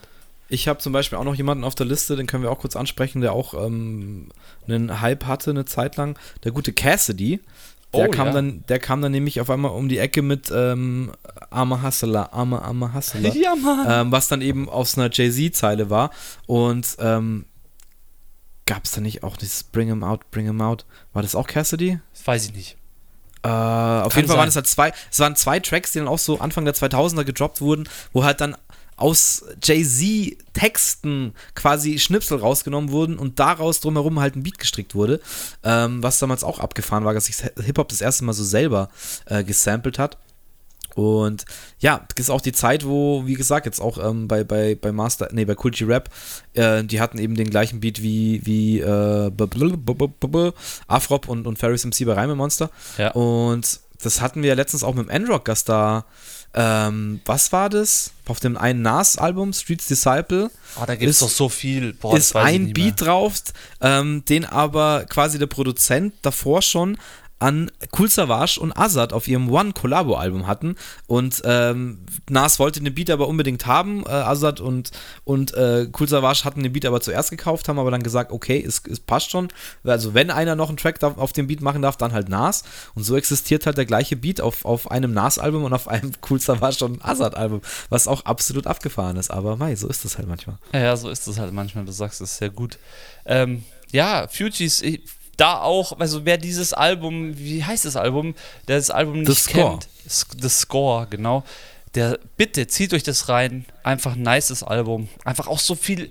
Da, da geht es nicht darum, dass es irgendwie ein straightes Rap-Album ist, sondern es ist einfach so, das ist vom Flair, das hat so geile Vibes, das Album. Das ist ein bisschen Reggae, kommen dann nicht, nicht, dass Reggae-Songs drin sind, aber es hat so ein bisschen so von allem. So, die, die sind ja aus, aus so der Karibik so ein bisschen, auch ich glaube, Wyclef ist ja auch irgendwie, ist der, weiß ich, irgendwo, wo ist er her? Ich weiß es nicht genau, aber auch so Karibik. Oh, ich, ich vergesse es, weiß es gar nicht, er wollte auf jeden Fall auch Präsident werden. Ähm, wo waren Bahamas? diese schweren Erd Nee, wo waren diese schweren Erdbeben? Ah, das weiß ich nicht mehr. Haiti? Haiti kann, kann es sein? Kann sein, ja, ja. Haiti kann sein, ja. Auf jeden Fall, da kommen halt auch solche Vibes mit rein. Also es ist einfach grundsätzlich einfach ein geil musikalisches Album. Deswegen das Score auf jeden Fall heutzutage noch salonfähig in allen, ja, allübergreifend, muss man ganz ehrlich sagen. Ja, wenn wir da jetzt schon ähm, dranhängen, dann möchte ich auch nochmal ein Album, ein Soloalbum von Wycliffe äh, euch empfehlen. Ah, da gibt's ja einige. Der hat ja dann ja, eigentlich danach, das war der Einzige, der danach wirklich so weitergemacht hat, selber viel produziert hat. Das hatten wir auch schon ein, zwei Mal gesagt.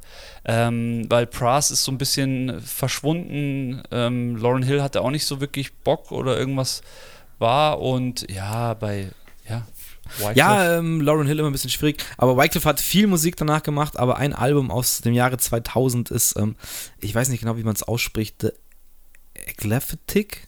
Eclectic. Eclectic. Eclectic, ja. genau. Two Sides to a Book heißt ja, genau. es. Also, und dieses Album ist auch Where the Fuji's at, ähm, also auch schon eine Anspielung auf, dass immer darauf angesprochen wird, wann sie sich wieder zusammentun.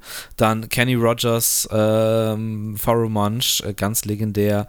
It Doesn't Matter, featuring Dwayne Johnson. Ja, Mann, nice. Ist auch super geil. 911 mit Mary J. Blige. Ähm, und dann gibt es auch noch. 911 ist ja der Hit auf dem Album, ja. Ja, Perfect Gentleman aber auch. dann hat er da noch so ein, so ein Doublate mit Whitney Houston drauf. Äh, also das Album ist krank, das sind 19 Tracks, äh, was absolut. Wish You Were Here ist dann auch noch drauf, was er auch gecovert hat von. Ähm, bum, bum, bum, Wer hat Wish You Were Here gemacht? Wie heißt denn jetzt die Band gleich nochmal? Earth, The Who. Nee. The Who, glaube ich. Ah, okay. Das weiß ich auch nicht. Äh, glaube The Who, bin mir auch nicht ganz sicher. Ja, auf jeden Fall auch, äh, ja, es ist noch der Fuji-Style. Pink Floyd. Äh, Wish We Here Pink Floyd, Dankeschön, stimmt, hast recht, Pink Floyd, das hätte ich eigentlich wissen müssen. Aber mit The Who jetzt auch nicht so weit weg, ne? Ähm, nee. Ja, auf jeden Fall das 2000er Wycliffe Shaw Album sehr zu empfehlen, ist noch der absolute Fujis Vibe, nur ja. leider ohne die anderen zwei Fujis. Ähm, aber mei, so ist das nämlich auch manchmal mit dem Hip Cruise. Ja, klar, da passieren ja viele Dinge.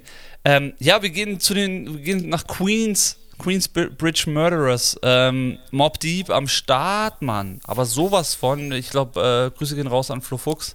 Wir haben ja Mob, Mob Deep so hart gefeiert, wir zwei. Äh, für uns waren das so die, für uns war das so die Gangster-Crew eigentlich. Havoc und Prodigy. Prodigy auch Rest in Peace leider, den gibt es leider nicht mehr.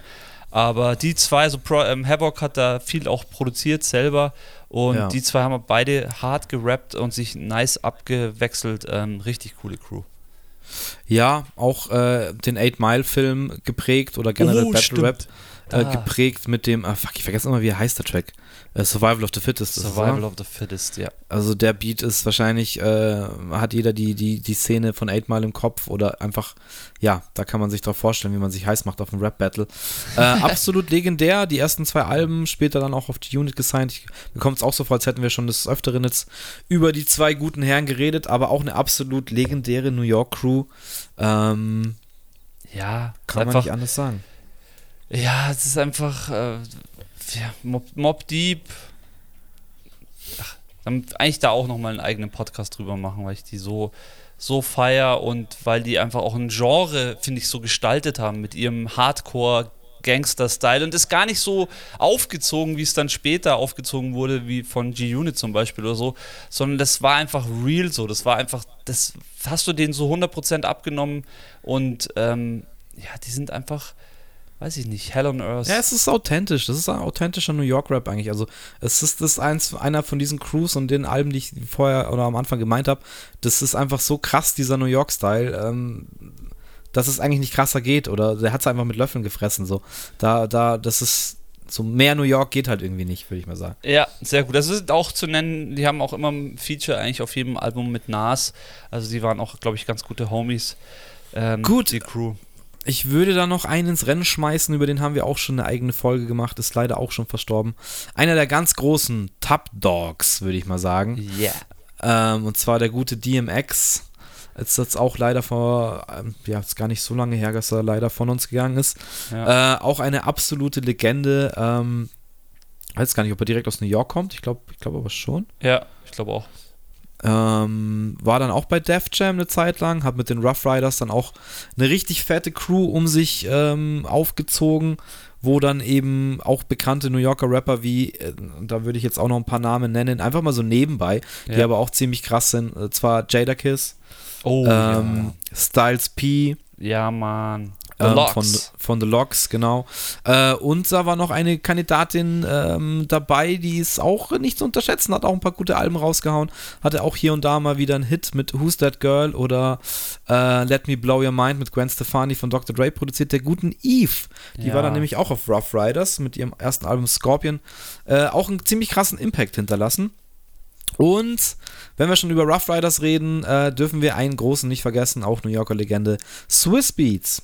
Haben oh, wir auch schon öfters erwähnt. Einer ja, unserer Lieblingsproduzenten und, und Mann. Äh, auch fast schon Schauter, weil er auch immer wieder einfach seine Stimme mit, mit reinbringt in, in viele Produktionen. Ähm, und da, ja gut, für den Rough Riders gehören wahrscheinlich noch einige mehr, die ich jetzt nicht genannt habe. Ähm, aber ja, sind auch ein paar gute Rough Riders Alben entstanden. DMX eh eigentlich kaum schlechte Alben gemacht, vielleicht so die letzten nicht so überragend gewesen, aber die, die ersten zwei, drei äh, Platten, vier Platten, glaube ich, sind alle echt stabil. Ja, und auf jeden Fall. Auch da, wenn jemand Nachholbedarf oder wenn jemand mal ein krasses Live-Konzert sehen will, DMX einfach von Woodstock, ich weiß nicht wann es war, Woodstock 99, war das Woodstock 99? Oder noch ein bisschen früher, da spielt er auch vor einer so krassen Live-Crowd und ist einfach, war glaube ich einer der wenigen Rap-Acts, die da gespielt haben äh, und hat aber die Bühne sowas von im Griff. Das ist einfach, kann man sich sehr, sehr gut anschauen einfach. Sehr gut. Weißt du, wen wir vorhin im Namen von Jay-Z noch irgendwie ein bisschen unterschlagen haben? Äh, Memphis Bleak wollte ich auch auf jeden Fall noch nennen. Habe ich nicht Benny Siegel, Memphis Bleak? Ah, kann sein, ja. Habe ich reingeschmissen. Siegel, Memphis Bleak ähm, an der Stelle nochmal gesagt sein. Und ähm, ja, ähm, wir sind jetzt schon so weit fortgeschritten. Ich habe aber noch, äh, vor allem aus den Anfang der 90er, äh, will ich einen einen unbedingt noch nennen, der ist ganz wichtig, der gute Guru von Gangster, der auch mit dem Primo sehr viel gemacht hat. Guru hat so diesen jazzy Rap beziehungsweise auch, wir haben gar nicht mal so Gangster-Rap, sondern auch sozialkritischen Rap geprägt. Ähm, eigentlich auch ein legendärer Rapper aus New York. Ja. Entschuldigung, aus äh, Boston ist der. Er ist geboren in Boston, aber natürlich dann in New York am Start. Haben wir, äh, glaube ich, oder ja genau, es waren in der, in der Lieblings-Hip-Hop-Cruise äh, Folge haben wir Gangster, glaube ich, ziemlich hart abgefeiert. Ähm, ja, Mann. Einer der ganz großen Crews, äh, Guru und DJ Premier. Ähm, die Jazz Mathas Solo-Sachen in Anführungsstrichen von Guru, ähm, wo er auch immer ganz viele Features hat. Da gibt es ja auch, glaube ich, dann sieben Alben oder irgendwie sowas. Ähm, ja, auch Rest in Peace Guru auch einer der ganz großen äh, Crews und irgendwie auch New Yorker, New Yorker, ja, Urgesteine, die, die für mich so diesen klassischen ja, auch da wieder, das sind halt die Primo-Beats, die machen es halt einfach aus. Das ist Boom Bap auf jeden Fall. Das Primo ist der klassische ist Boom Bap, so wie er, wie, er, wie er gehört, so wie ich ihn liebe, so wie mir das Herz aufgeht. Ja, ähm, nur ganz kurzer Nachtrag, ich hatte recht, äh, der DMX, schaut euch das mal bitte an. DMX Live Performance at Woodstock 1999, Rough Riders Anthem. Zieht euch das einfach mal rein. Es ist, es ist ridiculous, wie groß diese Menschenmasse ist und äh, wie krass da DMX mit seiner roten Latzhose einfach äh, diese Crowd im Griff hat. Das ist echt unglaublich. Zieht euch das gerne mal rein. Das ist wirklich Gänsehaut. Ja, sowas ist immer geil. So live, so Live-Dinger. Ähm, richtig gut. So, ähm, jetzt kommen wir zum Drink Champ. Warum? Nee, wir kommen zu Capone Noriega. Darf man nicht vergessen, aus New York. Ähm, vielleicht auch so eine Crew, die vielleicht der eine oder andere gar nicht so auf dem Schirm hatte. Hat ich schon, weil ich hatte immer den Joseph, der hat mir die nicen Alben zugesteckt und Capone Noriega, auch einer der ersten, der äh, die Neptunes so salonfähig gemacht hat oder auch den guten. Ähm, äh, wie heißt er denn von den Neptunes? Äh, Pharrell, Pharrell, Williams. Äh, mit Oh No, einer der ersten Hype-Songs von, von, von Pharrell Williams. krasses Video, äh, ähm, Hype Williams Video. Hype Williams hat früher damals, damals diese ganzen Hardcore-Videos gemacht, sei es Puff Daddy, keine Ahnung, also nur die Größen, Jay-Z, hat alles immer Hype Williams directed. Das war so der Über-Videoproduzent ähm, und er hat eben auch von, Capone, äh, von Noriega bei seinem Soloalbum ähm, das Video produziert von Oh No und eben, es war eigentlich eine Crew, Capone und Noriega und die haben auch zwei, drei Alben rausgebracht. Richtig ja. cool eigentlich. Auch mit einem eigenen Rap-Stil, so ein bisschen abgehackter Rap-Stil, muss man sich so ein bisschen reinhören, ist jetzt nicht so flowig, ähm, ist halt mal anders und de deswegen hatte er halt einfach auch seine, seine, seine Daseinsberechtigung, weil er einfach mal anders so an die Sache rangegangen ist. ja, gut, Noriega. dass du sagst, ähm, es wäre mir komplett entfallen aber habt da im Kopf, dass wir das auch ziemlich hart gefeiert haben. Ähm, auf jeden Fall auch sehr unterschätzt und wahrscheinlich auch sehr unter dem Radar. Ja, denke ich auch. Dann eine weitere Crew, die auch also Anfang der 90er schon am Start war, die wir immer beim Basketballspielen schon gehört haben, die, Crew, äh, die coole Crew Onyx mit Fred Rostar, der auch später dann ein Solo-Album gedroppt hat und ein klassischer Klassiker-Song, der immer bei uns beim Basketballspielen lief, hieß, war der Slam. Da, da, da, da, da, da, ba, da, ba. Klassischer Bounce Track, Onyx, äh, auch eher so, ähm, du hast vorhin schon kurz angesprochen, die haben wir gar nicht weiter benannt, äh, so bisschen Schrei-Rap wie Mob, äh, wie, ähm, wie hießen die, MOP. MOP, ja, genau. ein bisschen die Hardcore-Richtung. Ja, so Hardcore, ja, will ich immer nicht sagen, weil die Beats waren ja trotzdem straight äh, Boom-Bap-Style so. Ähm, aber der Rap-Stil war halt so eher, eher geschrien, sage ich jetzt mal. So. Ja, gut, aber Onyx waren dann schon auch die sind noch ein bisschen härter geworden, auf jeden Fall. Ja, ähm, was mir jetzt gerade nur eingefallen ist äh, zu Capone und äh, Noriega, ähm, der Track Invincible, Alter, das ist ja, ja. mal ein, ein absoluter krasser Classic-Beat, krasser Classic-Track. Äh, ist mir komplett jetzt durchgerutscht, dass der, dass der von denen ist. Heftig, heftig, ja, heftig. Haben, Zieht euch den mal rein, weil das ist wieder so ein Track, den kennt jeder, der kommt auch in jeder, auf jeder Hip-Hop-Party und wahrscheinlich weiß einfach keine Sau, dass es Capone und Noriega sind.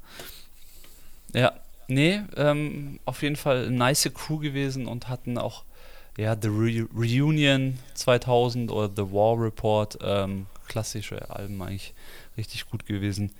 Genau, und warum habe ich angefangen bei Noriega mit Drink Champs? Ja, der hat ein eigenes YouTube-Format, in dem er immer Leute einlädt. Er hat zum Beispiel unter anderem Kanye West nach seiner Trennung von, ähm, von der Kardashian ähm, gehabt und da hat er auch äh, den zu ein paar Aussagen irgendwie hingebracht. Also ist ganz lustig immer. Der, da sitzen sie dann und ja, aber das Bourbon. waren jetzt, da waren jetzt auch die antisemitischen Aussagen und so weiter, waren auch bei Drink Champs. Genau, das war ja, ja, auch von Kanye, oder? War das ja, doch, ja, das auch von Kanye. Da genau, ja. das war immer, es war immer bei den Jungs, ja. Also die machen, die, der Podcast ist cool, da sind auch immer die, echt die Größten der Größten da.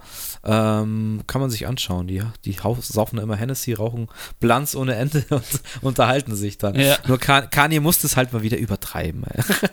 Na klar, ist doch klar. Ah, stimmt, den haben wir gar nicht genannt, den guten Kanye. Ja, doch. Chicago. Ja, gehört dazu für mich. West, äh, East Coast auf jeden Fall.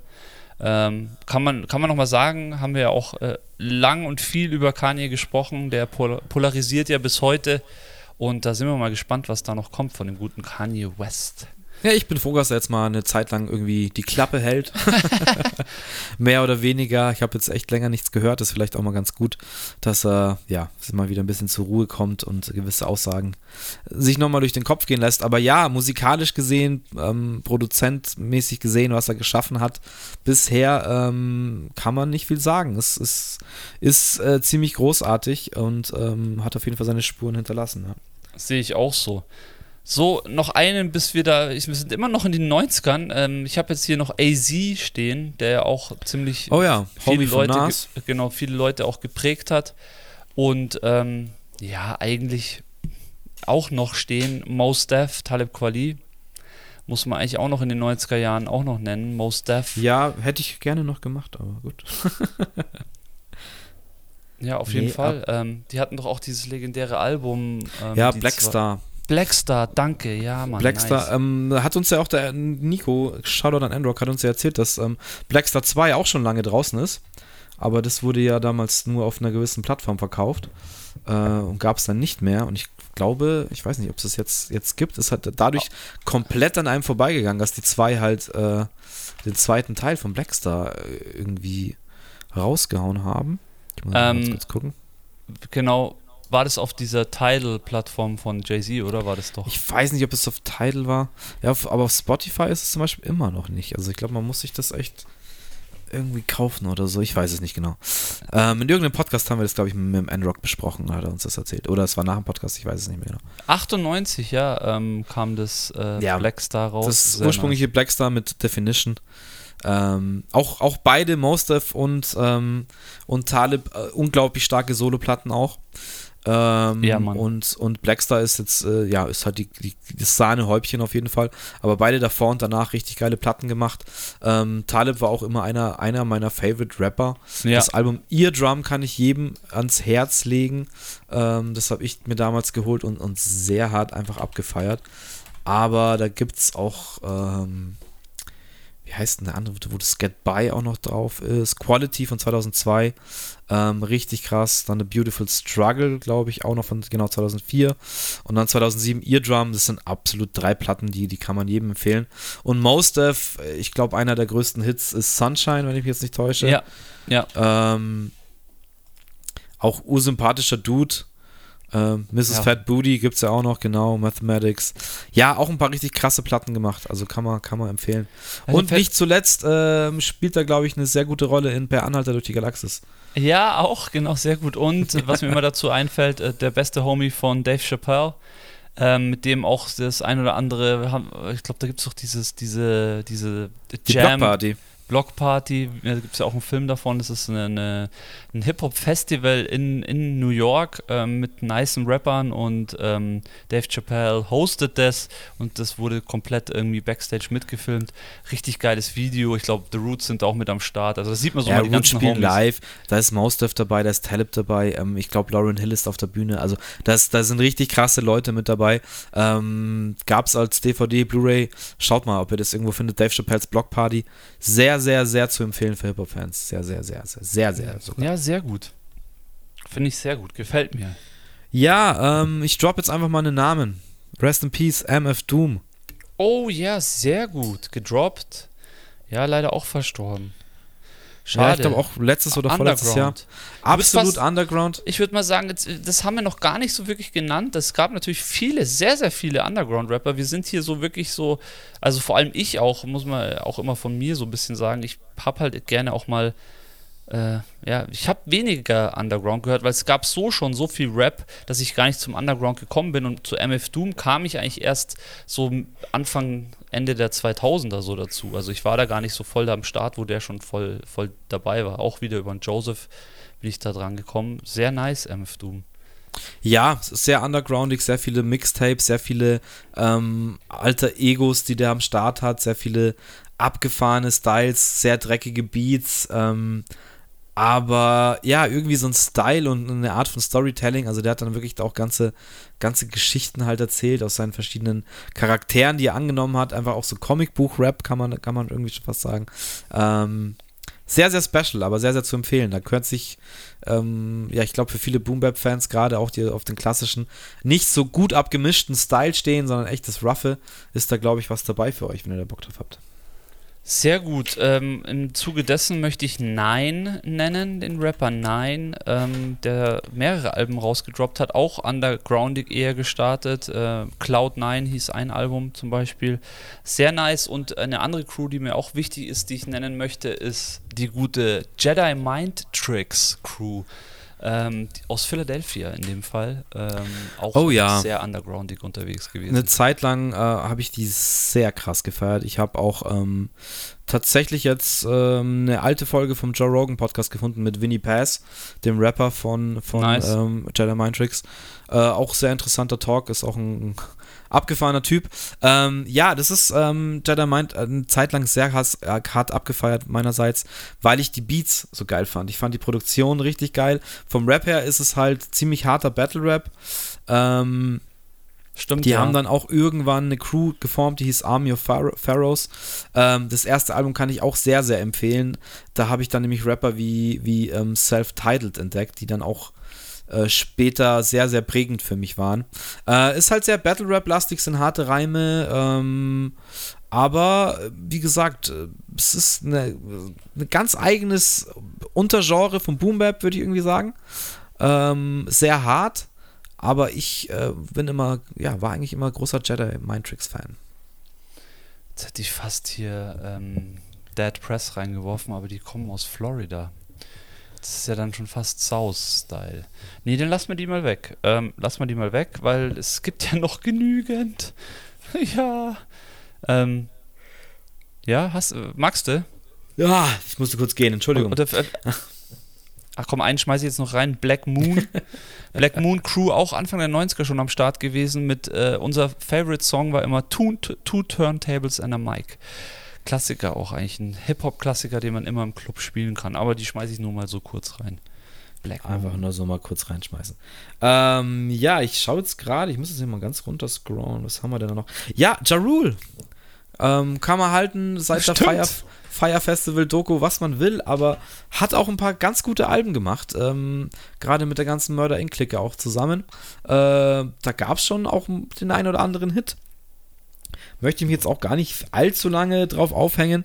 Ähm, war der war, halt auch immer mit da Brett, da Brett unterwegs, oder? War das nicht seine Female-Dame, mit der er, die er auch produziert hat? Ja, Ja Rule auch, äh, glaube ich, auch mit Timberland immer so ein bisschen verbandelt gewesen. Also der ist schon, der hat schon einfach auch viel selber gemacht. Ich glaube, äh, der hat viel selber auch an den Start gebracht und glaube, deswegen wurde er auch so schnell dann auch gehasst von vielen, weil er einfach ja, auch gut. erfolgreich war.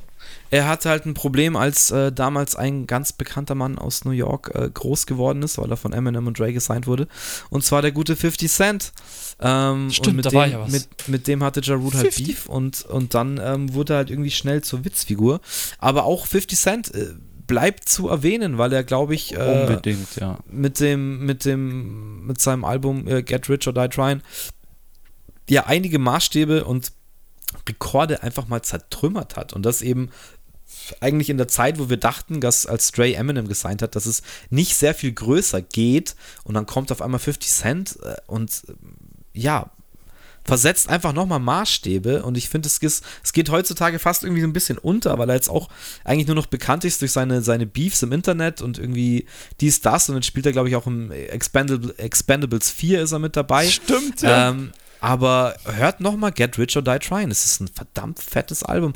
Auch das The Massacre, was danach kam, ähm, das ist schon, das ist schon fett. Und auch die, das erste G-Unit-Album ist auch immer noch, äh, es ist ein Burner, Mann. Das, Lloyd das Banks, man, ja, auf jeden Fall. Lloyd Banks, Tony Yayo und äh, Young Buck, glaube ich, damals.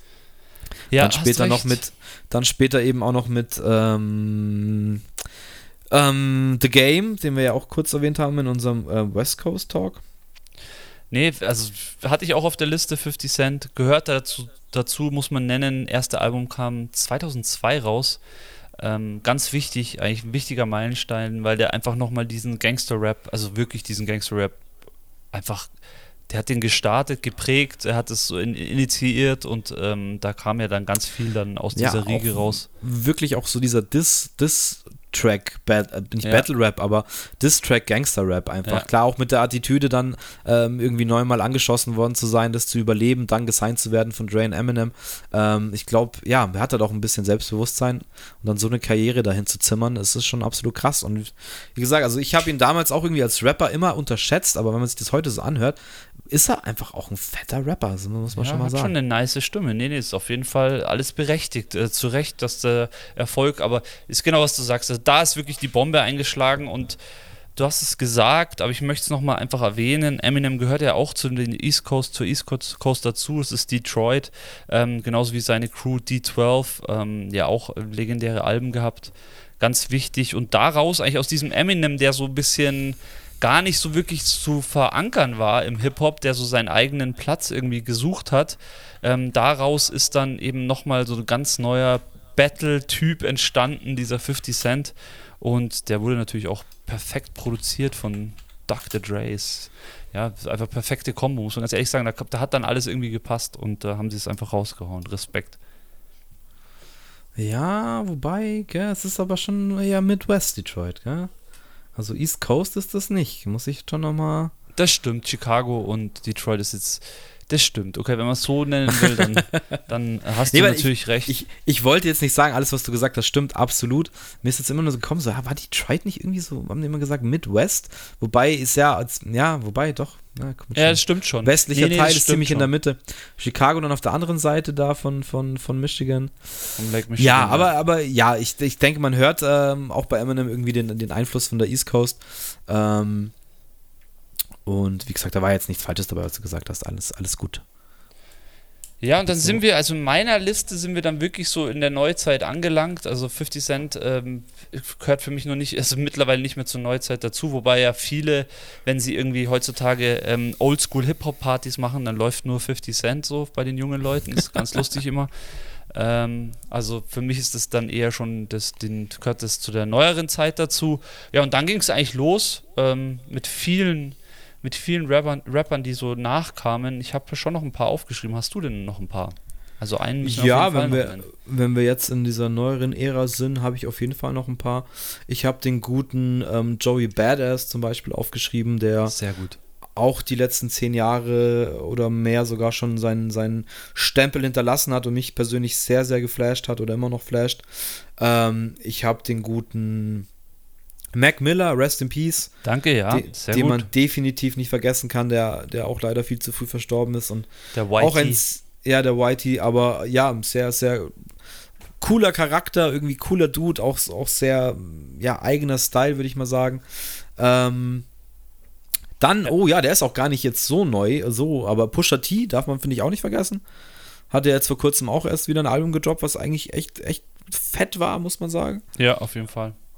Ähm, weißt, weißt du, wen ich gar nicht genannt habe? Common Sense. Schade. Den Carmen, der ist doch auch aus Chicago, oder? Ah, das kann sein, ja. Okay, dann, dann passt der da gar nicht rein. Ähm, ja, nee, das nehmen wir schon mit rein. Carmen ist auch, äh, auch, auch ja, finde ich, hart underrated und heute mittlerweile auch mehr durch seine Schauspielerei bekannt als, Stimmt, der als hat so seine, seine Raps so viel gespielt. Äh, oh, oh, das ist noch ein absolutes Urgestein. Äh, auch, auch Def Jam Urgestein vergessen sehe ich gerade. Der gute Joe Budden. Stimmt. Pump, pump, pump it up. ähm, der heute mittlerweile auch nur noch bekannt ist, dass er irgendwelche Beefs im Podcast und Radioshows initiiert, denke ich. Hat sich, glaube ich, auch sehr mit Eminem angelegt die letzten Jahre. Ähm, aber ja, war, hatte auch seine Zeit. Und dann, ja, gibt es jetzt schon noch ein paar. So, Lil Kim haben wir angesprochen. Äh, von den Frauen Nicki Minaj kann man auf jeden Fall noch ansprechen aus der heutigen Zeit. Die gute Foxy Brown ähm, kann man auch noch ansprechen, damit wir die Damen hier nicht, äh, damit die Damen nicht zu kurz kommen. KDB auch noch, muss man auch noch KDB sagen. auch noch, okay, ja. okay, okay. Muss man an der Stelle auch sagen, die, aber jetzt lang, also so kam, war jetzt mal so eine Hochphase irgendwie kurzzeitig, aber ich bin gespannt. Also da war ja, ich schon noch was, ehrlich gesagt. Ich habe heute gesehen, dass irgendeiner sie auf dem Konzert mit einem Becher halt mit äh, Flüssigkeit nass gespritzt hat Upsi. und sie hat ihm einfach, sie hat ihm einfach das Mikro in die Fresse geworfen. Alles klar. Okay. Ja, läuft. So viel zu ähm, KDB. Also aktuell. ganz wichtig noch äh, New Yorker Urgestein, ASAP Rocky auf jeden Fall zu nennen. Ähm, auch geile Crew, die er ja. um sich rumgeschart hat. Ähm, da wird auch noch einiges kommen. Immer wieder Songs von, von ihm irgendwie, die ich, die, ich, die ich reingespült kriege, die ich immer wieder feiere. Ähm, sehr nice. ASAP Rocky, ganz wichtig. Action Bronson auch zu nennen an der Stelle darf man nicht vergessen, der Koch, der Rapper wurde oder auch wieder Koch wurde, wie auch immer. er hat aber auch äh, super abgenommen, ey. Ist zwar immer noch ein Brummer, aber der hat echt einiges getan. Gott Dann sei Dank, der sah, sah, auch nicht gesund aus. Dann weiß ich nicht, ob er dir was sagt. Meek Mill ähm, auch ein paar Hits eigentlich gehabt in den Staaten. Doch, sag mir was, aber. D auch, glaub, Diddy oder Daddy hat, Puff Daddy hat den, glaube ich, auch mal gesigned gehabt oder irgendwie. Da fällt mir jetzt das Video wieder ein von, von Bad Boy for Life, wo Ben Stiller kommt, ähm, Mr. Puff, Puff, Puff, Puff, Diddy Puffer Diddy, Puffer Diddy Puff. ben ah, Stiller, hervor bester hervorragend. Mann. Einfach nur gut. Ähm, ja, und ganz wichtig, eigentlich der wichtigste der heutigen Zeit, ähm, und ich bin mir nicht ganz sicher, woher er kommt, J. Cole. Muss man auch mal nochmal neu noch Ja, mal J. Cole äh, hatte ich auch auf meiner Liste. Äh, was heißt hatte ich? Habe ich auf meiner Liste. Aber ich verbinde J. Cole jetzt auch gerade mit Chicago. Ich weiß aber nicht, ob das. Weißt stimmt. du, wo der geboren wurde? Ja, Frankfurt am Main, Baby. Alter, krass, okay. Ja, Soldatendaddy, würde ich mal sagen. Ja, aber voll. Ähm, jetzt muss ich ja mal ganz kurz nachschauen. Ne, wurde mir auch auf jeden Fall als East Coast Rapper, also was jetzt ist wurscht, äh, Jay-Z ist, äh, Jay-Z sage ich schon, J. Cole ist auf jeden Fall ähm, ein krasser Boy heutzutage, ist, ähm, ist mit Drake und, und Kendrick, finde ich, ganz oben dabei, hat sich auch immer gesteigert. Ich fand jetzt halt so, das letzte Album war so ein bisschen äh, unter seiner, seinen Möglichkeiten, sage ich mal, obwohl es jetzt alles andere als schlecht war. Aber ich bin gespannt, was der nächste Release wird von J. Cole. Das, da bin ich echt sehr gespannt. Ähm, das letzte Album, sagst du? Okay, mhm. das, okay, alles klar, das habe ich mir noch gar nicht reingezogen. Das mit den zehn Tracks ist auch ein Track von Timbaland produziert. Ach, The ähm, Off-Season meinst du? Ähm, ja. 2021. Fand ich, ich fand es ganz cool eigentlich. Also ich fand es auch gut. Ich fand es auch gut, nur es war damals halt, glaube ich, es kam Drake-Album raus. Ja, ähm, äh, und ähm, Kendrick war irgendwie auch schon, oder Kanye hat gedroppt, ich weiß gerade nicht mehr. Und Alle auf einmal, so, wie es halt immer so ist, gell? Und Wenn es ist so ein bisschen untergegangen, aber nicht, weil es schlecht ist, sondern ja, war irgendwie ein falscher Zeitpunkt, glaube ich, war auch mal mitten in Corona, irgendwie war das alles ein bisschen komisch. Ja. Ähm, jetzt muss ich mal kurz schauen, für eine Stadt, wo er sich will. Und bin schon North Carolina. Ja, und ja, dann gut. aber New York. Dann aber New York. Ich auch ja, aber North Carolina ist auf jeden Fall auch die Ostküste. Ne? Ja, auf jeden Fall. Das kann man schon so sagen, ja, doch. Und genau, ja. sogar nach New York City. Lassen wir zählen. Ja, würde ich auch sagen. Fall. J. Cole gehört dazu und ist für mich auch einfach ein, ein guter Abschluss. Ich habe jetzt keinen wirklich großen Namen mehr. Ich habe auch echt einfach alle genannt. Hey. Es ist heute wirklich so Rock'n'Roll irgendwie durchgegangen. Richtig nice. Ja, ich habe noch so ein paar jetzt aufgeschrieben, aber ja, das sag, ist auch, hau raus. Ich habe French Montana. French Montana habe ich noch Oh ja, French Montana, klar. Ähm, Large Professor habe ich auch vergessen. Sehr gut. Äh, Heavy D habe ich noch. Heavy D. Ähm, Fabulous, oh mein Gott, Fabulous, oh, Fabulous darf man nicht vergessen. Nein, der, der, der Party-Rapper. Der Party-Rapper, ja. so ähm, Und der last but not least, habe ich jetzt auch lange nichts gehört, weiß nicht, was bei dem abgeht, ob es dem gut geht. Logic. Logic hatte ich auch aufgeschrieben, warum habe ich nicht genannt? Ich Idiot, ja. Der, der, noch ein Whitey. So viel Whiteys gibt es ja, nicht, aber. Ähm, musst, du, musst, musst du vorsichtig sein, gell? Sein Vater war, war äh, Afroamerikaner ah, oder okay. ist Afroamerikaner. Er ist halt nur irgendwie. Ist halb, er, halb. Da, okay. Ist er halb, halb. Es, es schaut nicht so aus, aber egal, darum geht es ja auch überhaupt nicht. Ähm, aber ja, Logic, glaube ich, auch einer der unkonventionelleren, der das auch mit einem ganz anderen Ansatz angegangen ist. Ähm, und gerade auch, glaube ich, in Themen wie Mental Health und sowas, äh, da sehr vielen Jugendlichen in Amerika irgendwie aus der Seele gesprochen hat und denen auch ein Standbein äh, oder ein Gehör verschafft hat. Ähm, und hat auch eine Zeit lang wirklich fleißig released. Ich muss jetzt mal kurz Spotify aufmachen, was bei dem jetzt so abging, weil ich weiß, das letzte Album, was ich dann auf dem Schirm hatte, hat auf einmal so, ja, hier ist ein Feature übrigens mit äh, dem Wu-Tang Clan und er hatte einfach den kompletten Wu-Tang Clan auf einem 8-Minuten-Track als Feature. Und das fand ich so krass. Ich finde es so schön, dass du sagst, dass er einfach, dass heutzutage einfach schon auch salonfähig ist im Rap über, ja, über soziale Probleme oder über Probleme, über Depressionen oder was auch immer zu sprechen, ähm, dass sich einfach auch der Rap oder beziehungsweise der, ja, der Hip-Hop so entwickelt hat, dass man einfach alles nennen kann und Logic ist da wirklich ein gutes Beispiel, der das sehr gut gemacht hat. Ja, und da schaust dir an, ähm, 2013 College Park gedroppt.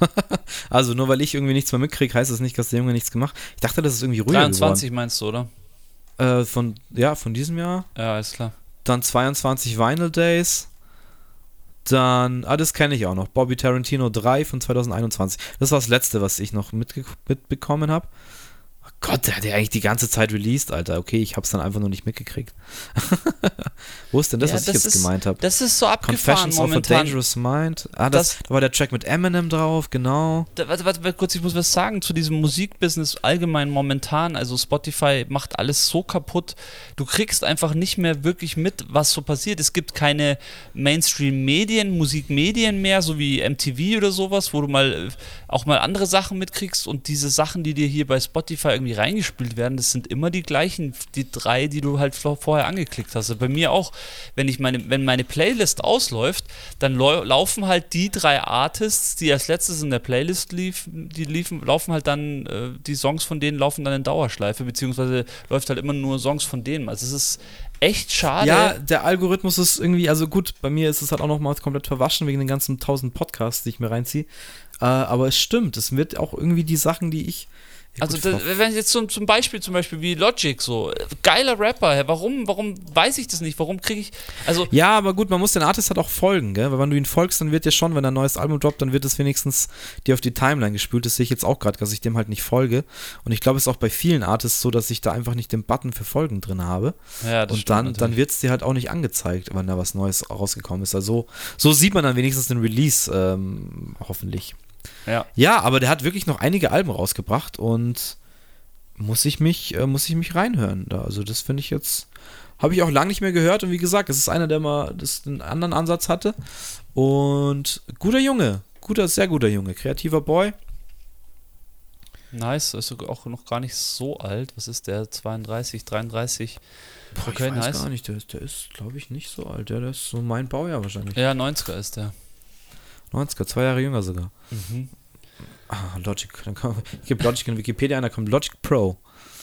Richtig nice. Ja, cool, aber dann haben wir doch hier richtig nice Rapper an Start gebracht. Ähm, East Coast, würde ich sagen, können wir einen Haken dahinter setzen. Ähm, Definitiv. Ja, die, die eine oder andere Sache zieht sie euch rein, ähm, sei es Buster Rhymes, sei es des Albums, das Score von Fugees. Ähm, da gibt es echt ein paar Schmankerl beziehungsweise glaube ich von jeder Crew und von jedem Rapper, den wir heute genannt haben, gibt es mindestens einen Song, der eigentlich in eine Playlist muss.